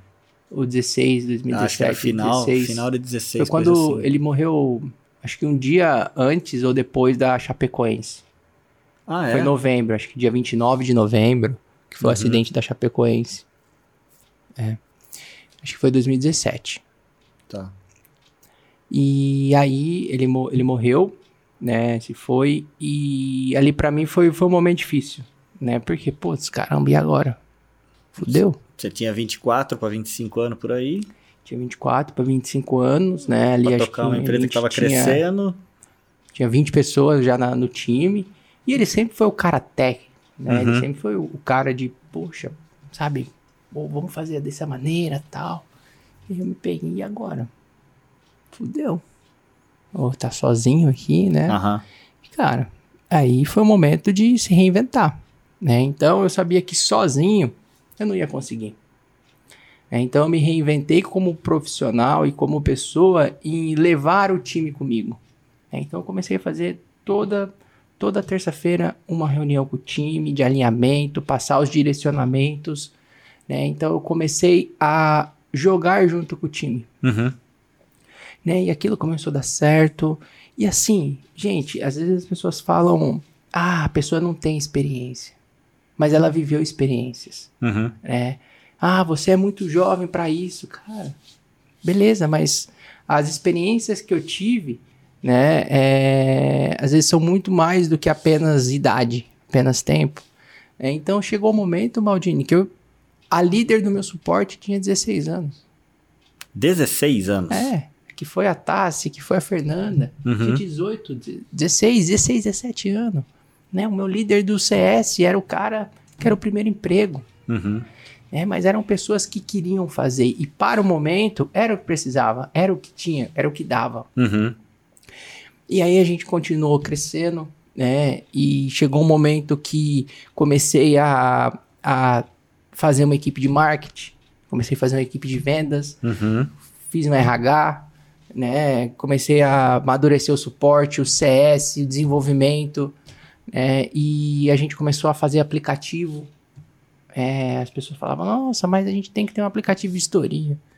Eu pensava assim, meu Deus, como que eu vou fazer um aplicativo de vistoria? Eu nem sei como faz isso. E aí a gente descobria pessoas que, que queriam fazer e aprendiam e foi. E a gente fez um aplicativo de vistorias. Depois a gente trouxe é, no software, a gente começou a trazer a assinatura eletrônica, a Uhum. gente começou a trazer é, um aplicativo que é o Oli, que foi o Oli, que é o Oli, né, ainda, que conecta a proprietária à imobiliária. Então a gente começou a trazer é, ferramentas de manutenção. E da onde que vinha tudo isso, LP? Cara, vinha ouvindo o cliente Sim. né? Pô, o cliente, pô, precisa disso, né? Ah, ah, pô, perdi um cliente hoje em vendas porque o cara não tinha isso. Cara, tá aí. Você não precisa ir longe, né? O, o- tudo, a, a- tudo que você precisa desenvolver no produto tá dentro de casa, que é os seus próprios clientes, né? Claro que não é tudo que eles pedem, Exato. né? Mas assim, é realmente entender a necessidade e trazer para eles algo que vai resolver o problema. É, então a gente foi atrás da DocuSign, fizemos uma parceria super legal com eles. É, e aí o nosso software começou a evoluir, evoluiu de uma maneira e, e, e, e foi legal todo esse aprendizado, né, de, de empreender, de é, ter água, bater água na bunda. Sim. E agora, cara, o que, que eu faço agora? E não tinha livro, não tinha o que, não tinha o que eu ler. Em quem que você se inspirava? Teve alguma pessoa, algum empreendedor que se olhava e se, né? Porque dado que você nunca teve oportunidade de liderar nenhum time antes de fazê-lo empreendendo, É, você se inspirava em alguém? Tinha alguém que você era um, um, um, sei lá, um confidente ou alguém que você lia, lia sobre e falava, não, tenho que fazer feito esse cara? Cara, assim, eu, eu, li, eu li muito livro. Uhum. É, mas eu sempre eu nunca fui uma pessoa de seguir alguém. Né, eu sempre li muito livro, uhum. né? Superlógica sempre trouxe uma cultura de, de ler. Sim. Então eu, eu me, me espelhava muito em histórias de livro. Né, mas eu acho que, o, que os meus, as, as grandes inspirações foram as pessoas que trabalharam comigo. Uhum. Né, então eu sempre fui uma pessoa muito observadora. Eu observo, olho, entendo e, poxa, caramba, se faz daquele jeito, uhum. né? E aí traz, eu trago para minha realidade, né? Então, tinha Carlos, Luiz, Lincoln, né? Você entrou um pouco depois, né? E daí veio o, o, o Miyamoto, né? Uhum. Veio o Ale, é, veio o, o, Eduardo, né? o Eduardo da Engaia, sim, sim, da Engaia. Né? que foi uma pessoa que também é, ensinou bastante coisa. Então, foi conviver com essas pessoas que me trouxeram conhecimento. Então eu nunca segui alguém, ah, aquele cara assim, daquela maneira, não. Acho que um pouquinho de cada um. Acho que cada um tem alguma coisa para ensinar. Uhum. Né? Então eu pegava muito disso. E, e aí depois a, a empresa cresceu. É, eu acho que quando depois o Carlos sempre falou uma coisa. Acho que lá atrás a gente teve que se separar para crescer. Uhum. Depois a gente teve que se unir novamente para crescer. É, e aí em 2020, né, a gente teve aí novamente a, a, a F5, né, que foi esse vertical da Superlógica, se fundiu a Superlógica em 2020 para a gente criar algo realmente maior. Eu acredito que era o momento, era o time certo de se fazer.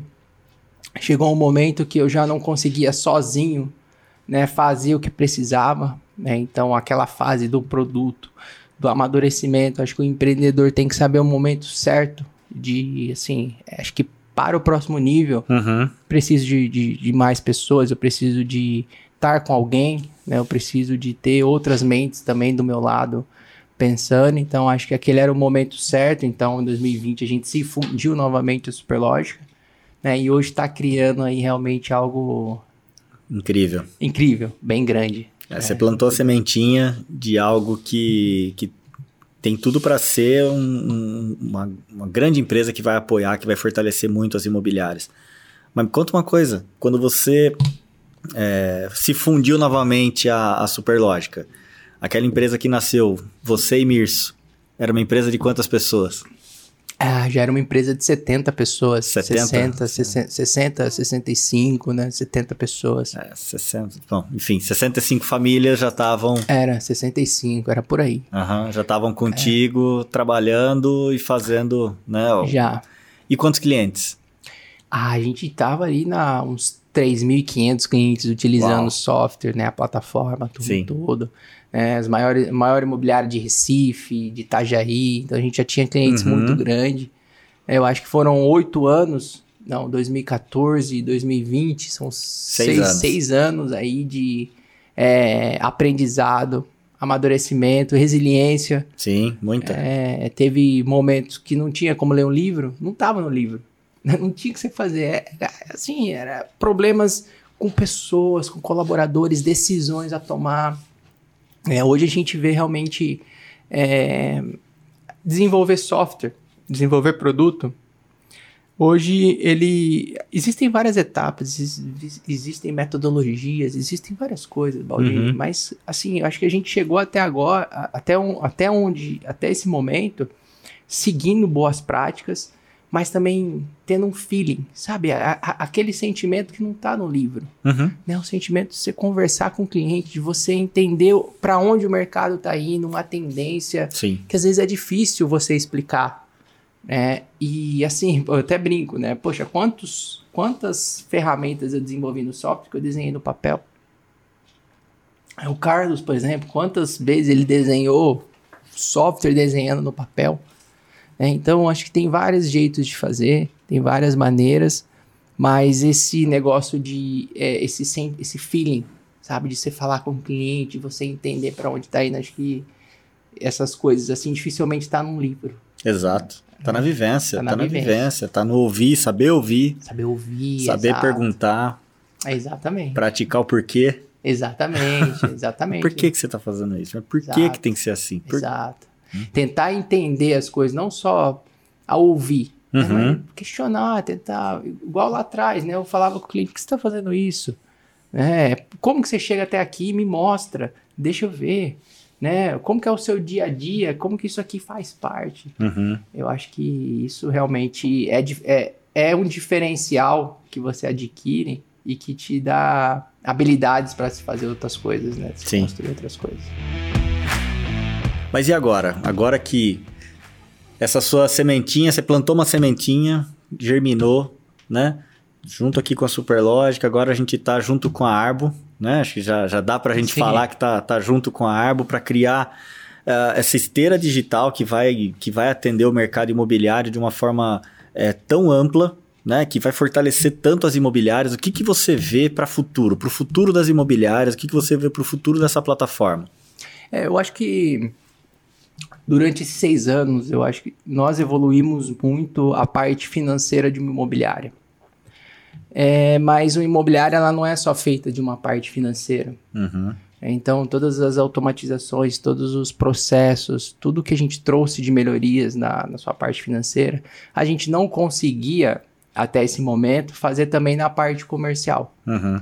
É, então, uma imobiliária, ela é composta por, por, vamos falar, por uma plataforma completa que possa atingir o seu cliente, desde o do primeiro contato com ele até o momento que ele vai gerar ali um, um tributo, algo do tipo. Então, a Uhum. gente estava investindo nossa energia apenas nessa parte financeira. Agora, com a Arbo, eu acredito que nós vamos sonhar sonhos em comuns. Uhum. né? Então lá atrás, quando eu tinha, eu, Mirso, a gente tinha esse sonho de trazer algo para o mercado imobiliário, é, é o mesmo sonho que a Arbo também está trazendo para o mercado e que agora, unindo forças, a gente realmente vai conseguir entregar pra, para uma imobiliária, para o mercado, uma plataforma onde ela, onde ela consiga ter o seu contato com o cliente, onde ela consiga gestionar toda essa parte de proposta, toda essa parte é, aonde o cliente, onde os seus clientes se relacionam, Uhum. né? então proprietário, locatário, imobiliária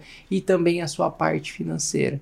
né? Então hoje, hoje a Superlógica ela vai se posicionar realmente como uma empresa que disponibiliza para o mercado imobiliário uma plataforma completa de ponta a ponta, aonde o cliente da imobiliária, né? E quando a gente fala cliente da imobiliária, Valdir, não é só inquilino, Uhum. é proprietário. né? O Uhum. proprietário é o cliente da imobiliária, né? O proprietário é o cara do imóvel, aonde eles vão conseguir usufruir de todos os serviços e benefícios nessa única plataforma. né? e assim, e para onde né, o mercado está indo? Acho que o, o mercado imobiliário, nos últimos anos, ele evoluiu, porque ele não evoluiu em 20.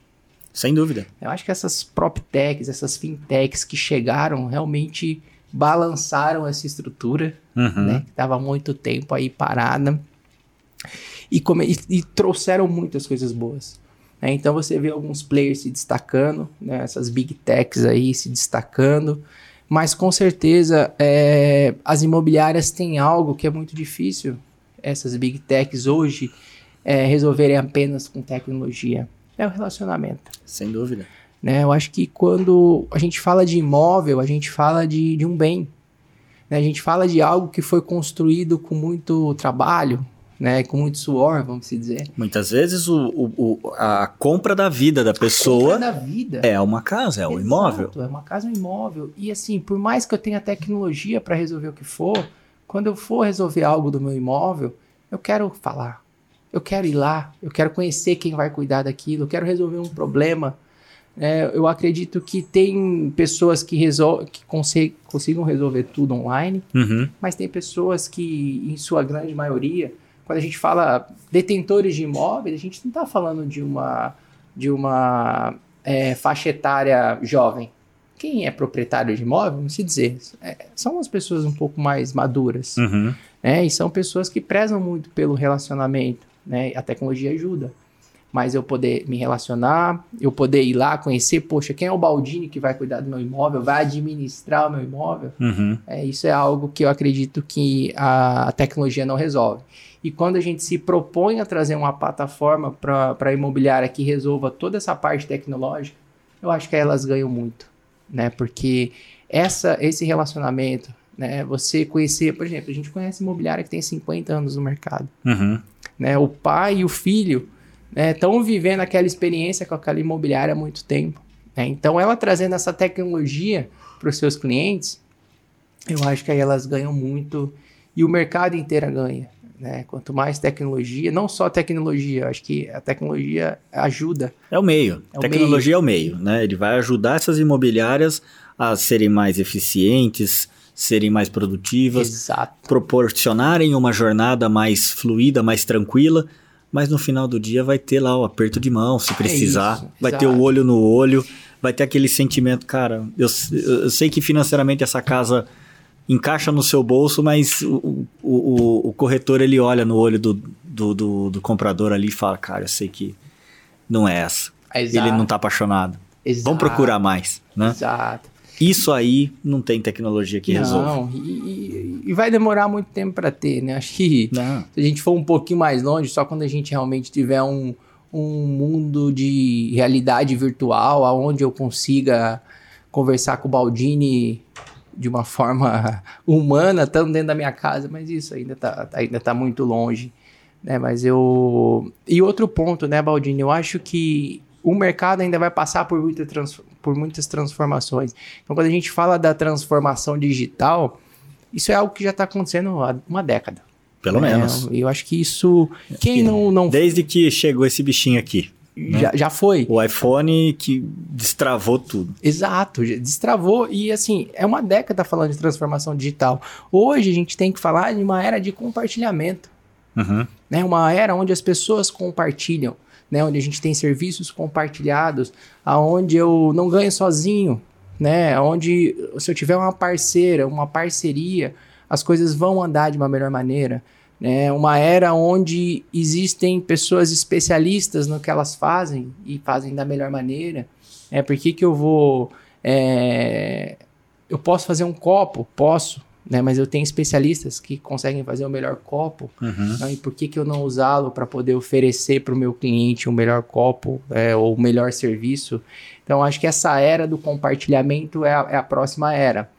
E depois que a gente compartilha, isso abre inúmeras é, possibilidades. Uhum. Né? Então, por exemplo, a gente estava tá, até discutindo recentemente aí o, o blockchain, blockchain imóveis, uhum. né? O NFT imóveis, né? Que aí já é algo que é um compartilhar, é você ter um imóvel e esse imóvel ele poder ser compartilhado, cada pessoa ter um pedacinho do seu imóvel.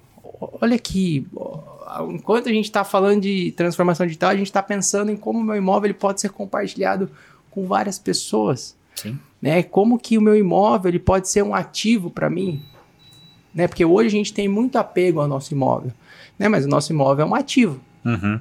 né? Então eu posso ter o meu imóvel, só que em certos momentos da economia esse imóvel é melhor ele estar tá alugado, é melhor ele estar tá vendi eu vendê-lo, vendê-lo, é melhor eu investir em um fundo. Não, poxa, agora em fundo não está legal, eu vou recomprar. Então, quando a gente começa a ver um imóvel de outras maneiras, a gente vê outras possibilidades, né? Sem dúvida nenhuma. É, então aí tem, podia... tem muito para mudar ainda. Né? Exato. Né? Eu acho que ficar aqui falando disso horas e horas. Né? Não tenho dúvida, LP. Mas vamos lá, você contou toda essa história de empreendedorismo, mas eu sei que você também empreendeu com outras coisas já. Ah. Conta pra mim o que é que foi empreender com eventos. Você pegava uma galera, você mandava o pessoal para participar de rave. Uhum. Isso daí eu já tava na Superlógica, quase que me enfiei nessa daí. Você chegou a oferecer para mim, eu falei, cara, tá de brincadeira. é, eu acho que, assim, é, ser empreendedor é uma. É como se um bichinho te picasse e tudo que você vê você quer empreender. Sim. Então, isso em 2016, quando. Em 2016, eu conheci uma pessoa na Superlógica, que era o Siler né, que foi um, um, meu amigão ainda, conheço ele há mais de 10 anos. E ele, eu, eu não era de balada. E aí ele me, me chamou, oh, vamos conhecer uma baladinha. Né? Poxa, o que, que é uma baladinha? Eu fui conhecer uma balada, né? Era uma balada eletrônica. E aí eu, poxa, pô, que legal, né? Eletrônica, um, as pessoas são diferentes, é uma mente aberta, né? Ouvir tuts, tuts, tuts, parece que é tudo igual. Sim. Mas não é tudo igual. Né? Pra vocês terem ideia, tem, tem música que ela começa contando história no tuts, tuts, tuts. Só que você acha que é tuts, tuts, tuts o tempo todo, mas ela tá contando história, ela tá te levando pra, pra algo. É assim, é muito legal. Quando você entende de música. Comecei a frequentar tudo, gostei. Né? E na música eletrônica, né? A música eletrônica do Brasil é algo muito novo. Sim. É, hoje você vê as pessoas ouvindo mais, em festinha, casamento, né? A gente sempre foi muito sertanejo. Né? Eu sempre brinco, né? A gente sempre gostou de cantar o, o, a sofrência, a gente sempre gostou de relembrar um amor, de relembrar algo que foi bom, né? No, no cantado. E para mim, né, no, pro LP, a música eletrônica traz felicidade. Aham. Sabe? Traz, assim, é, momen- momentos bons, sabe? Momentos de... Porque você não... Quando você tá ouvindo uma música eletrônica num lugar propício, você não tem sofrimento. Você tem alegria. Uhum. É, e aí, é, a música eletrônica na Europa é algo muito mais consolidado. A gente está falando de anos, né, de décadas de música eletrônica. E na Eu- a Europa tem muitos festivais de música eletrônica. E um deles se chama Tomorrowland. Uhum. né? Tomorrowland, ela tem mais de 15 anos né, de Tomorrowland já. E, e é um festival, é o maior festival de música eletrônica do mundo. Então, para vocês terem ideia, ele acontece em dois, em dois finais de semanas em uma cidadezinha chamada Boom, na Bélgica.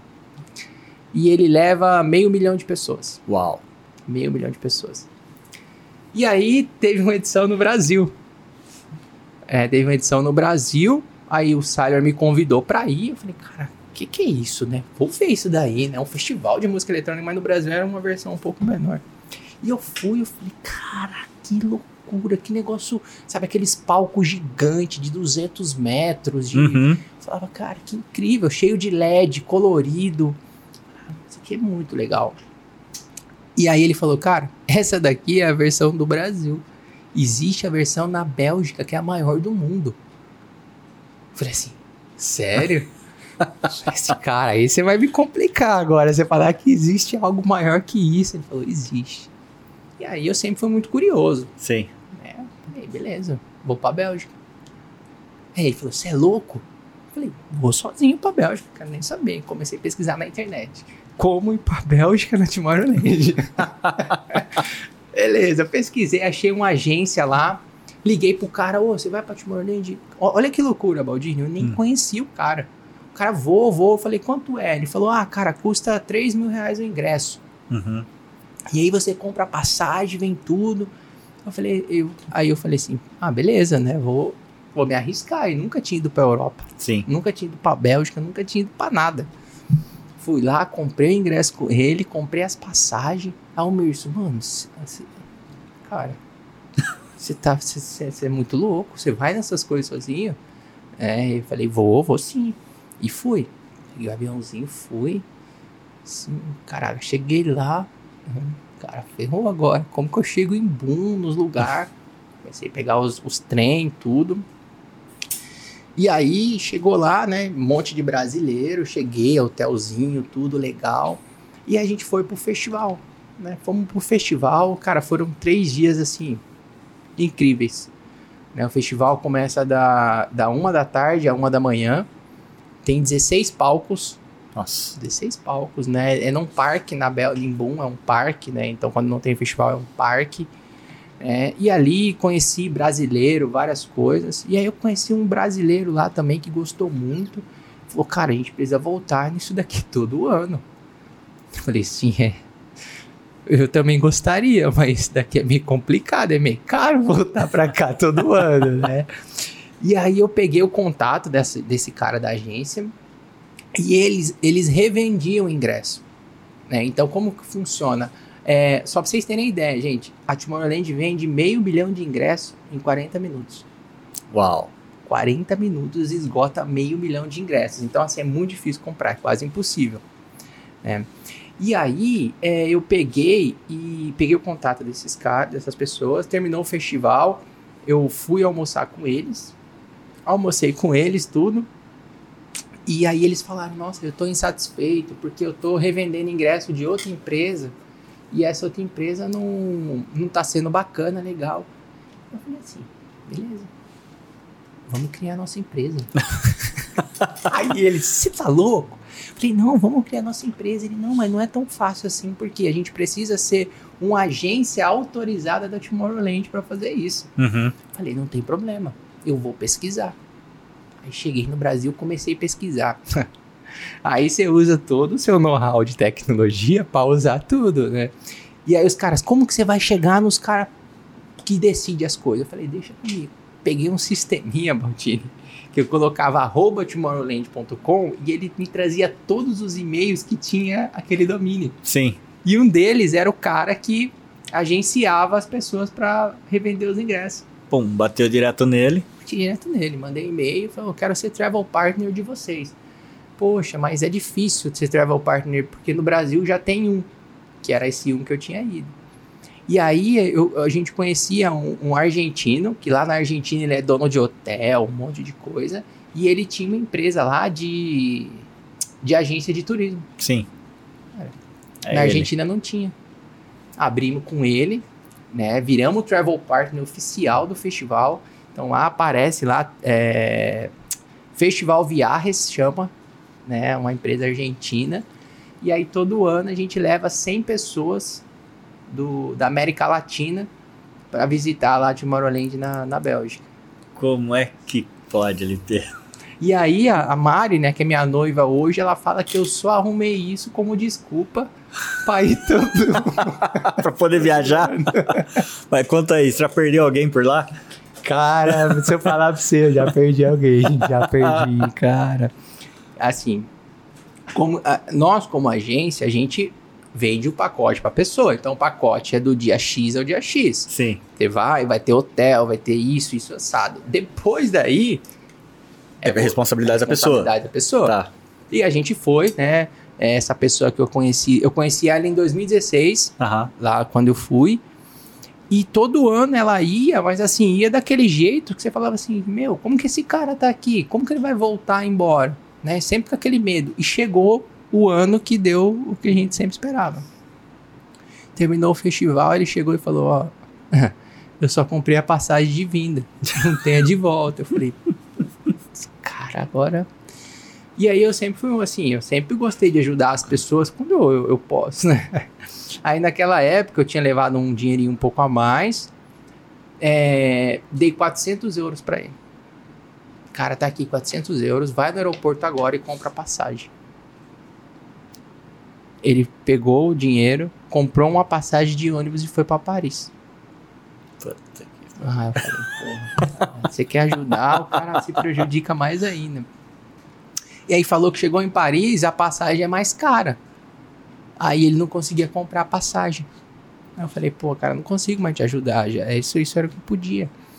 Aí ele falou, cara, não tem problema, eu vou para Portugal, vou trabalhar na feira, juntar dinheiro para voltar pegou um ônibus, Baldini, de Paris até Portugal, Lisboa, 40 horas de viagem.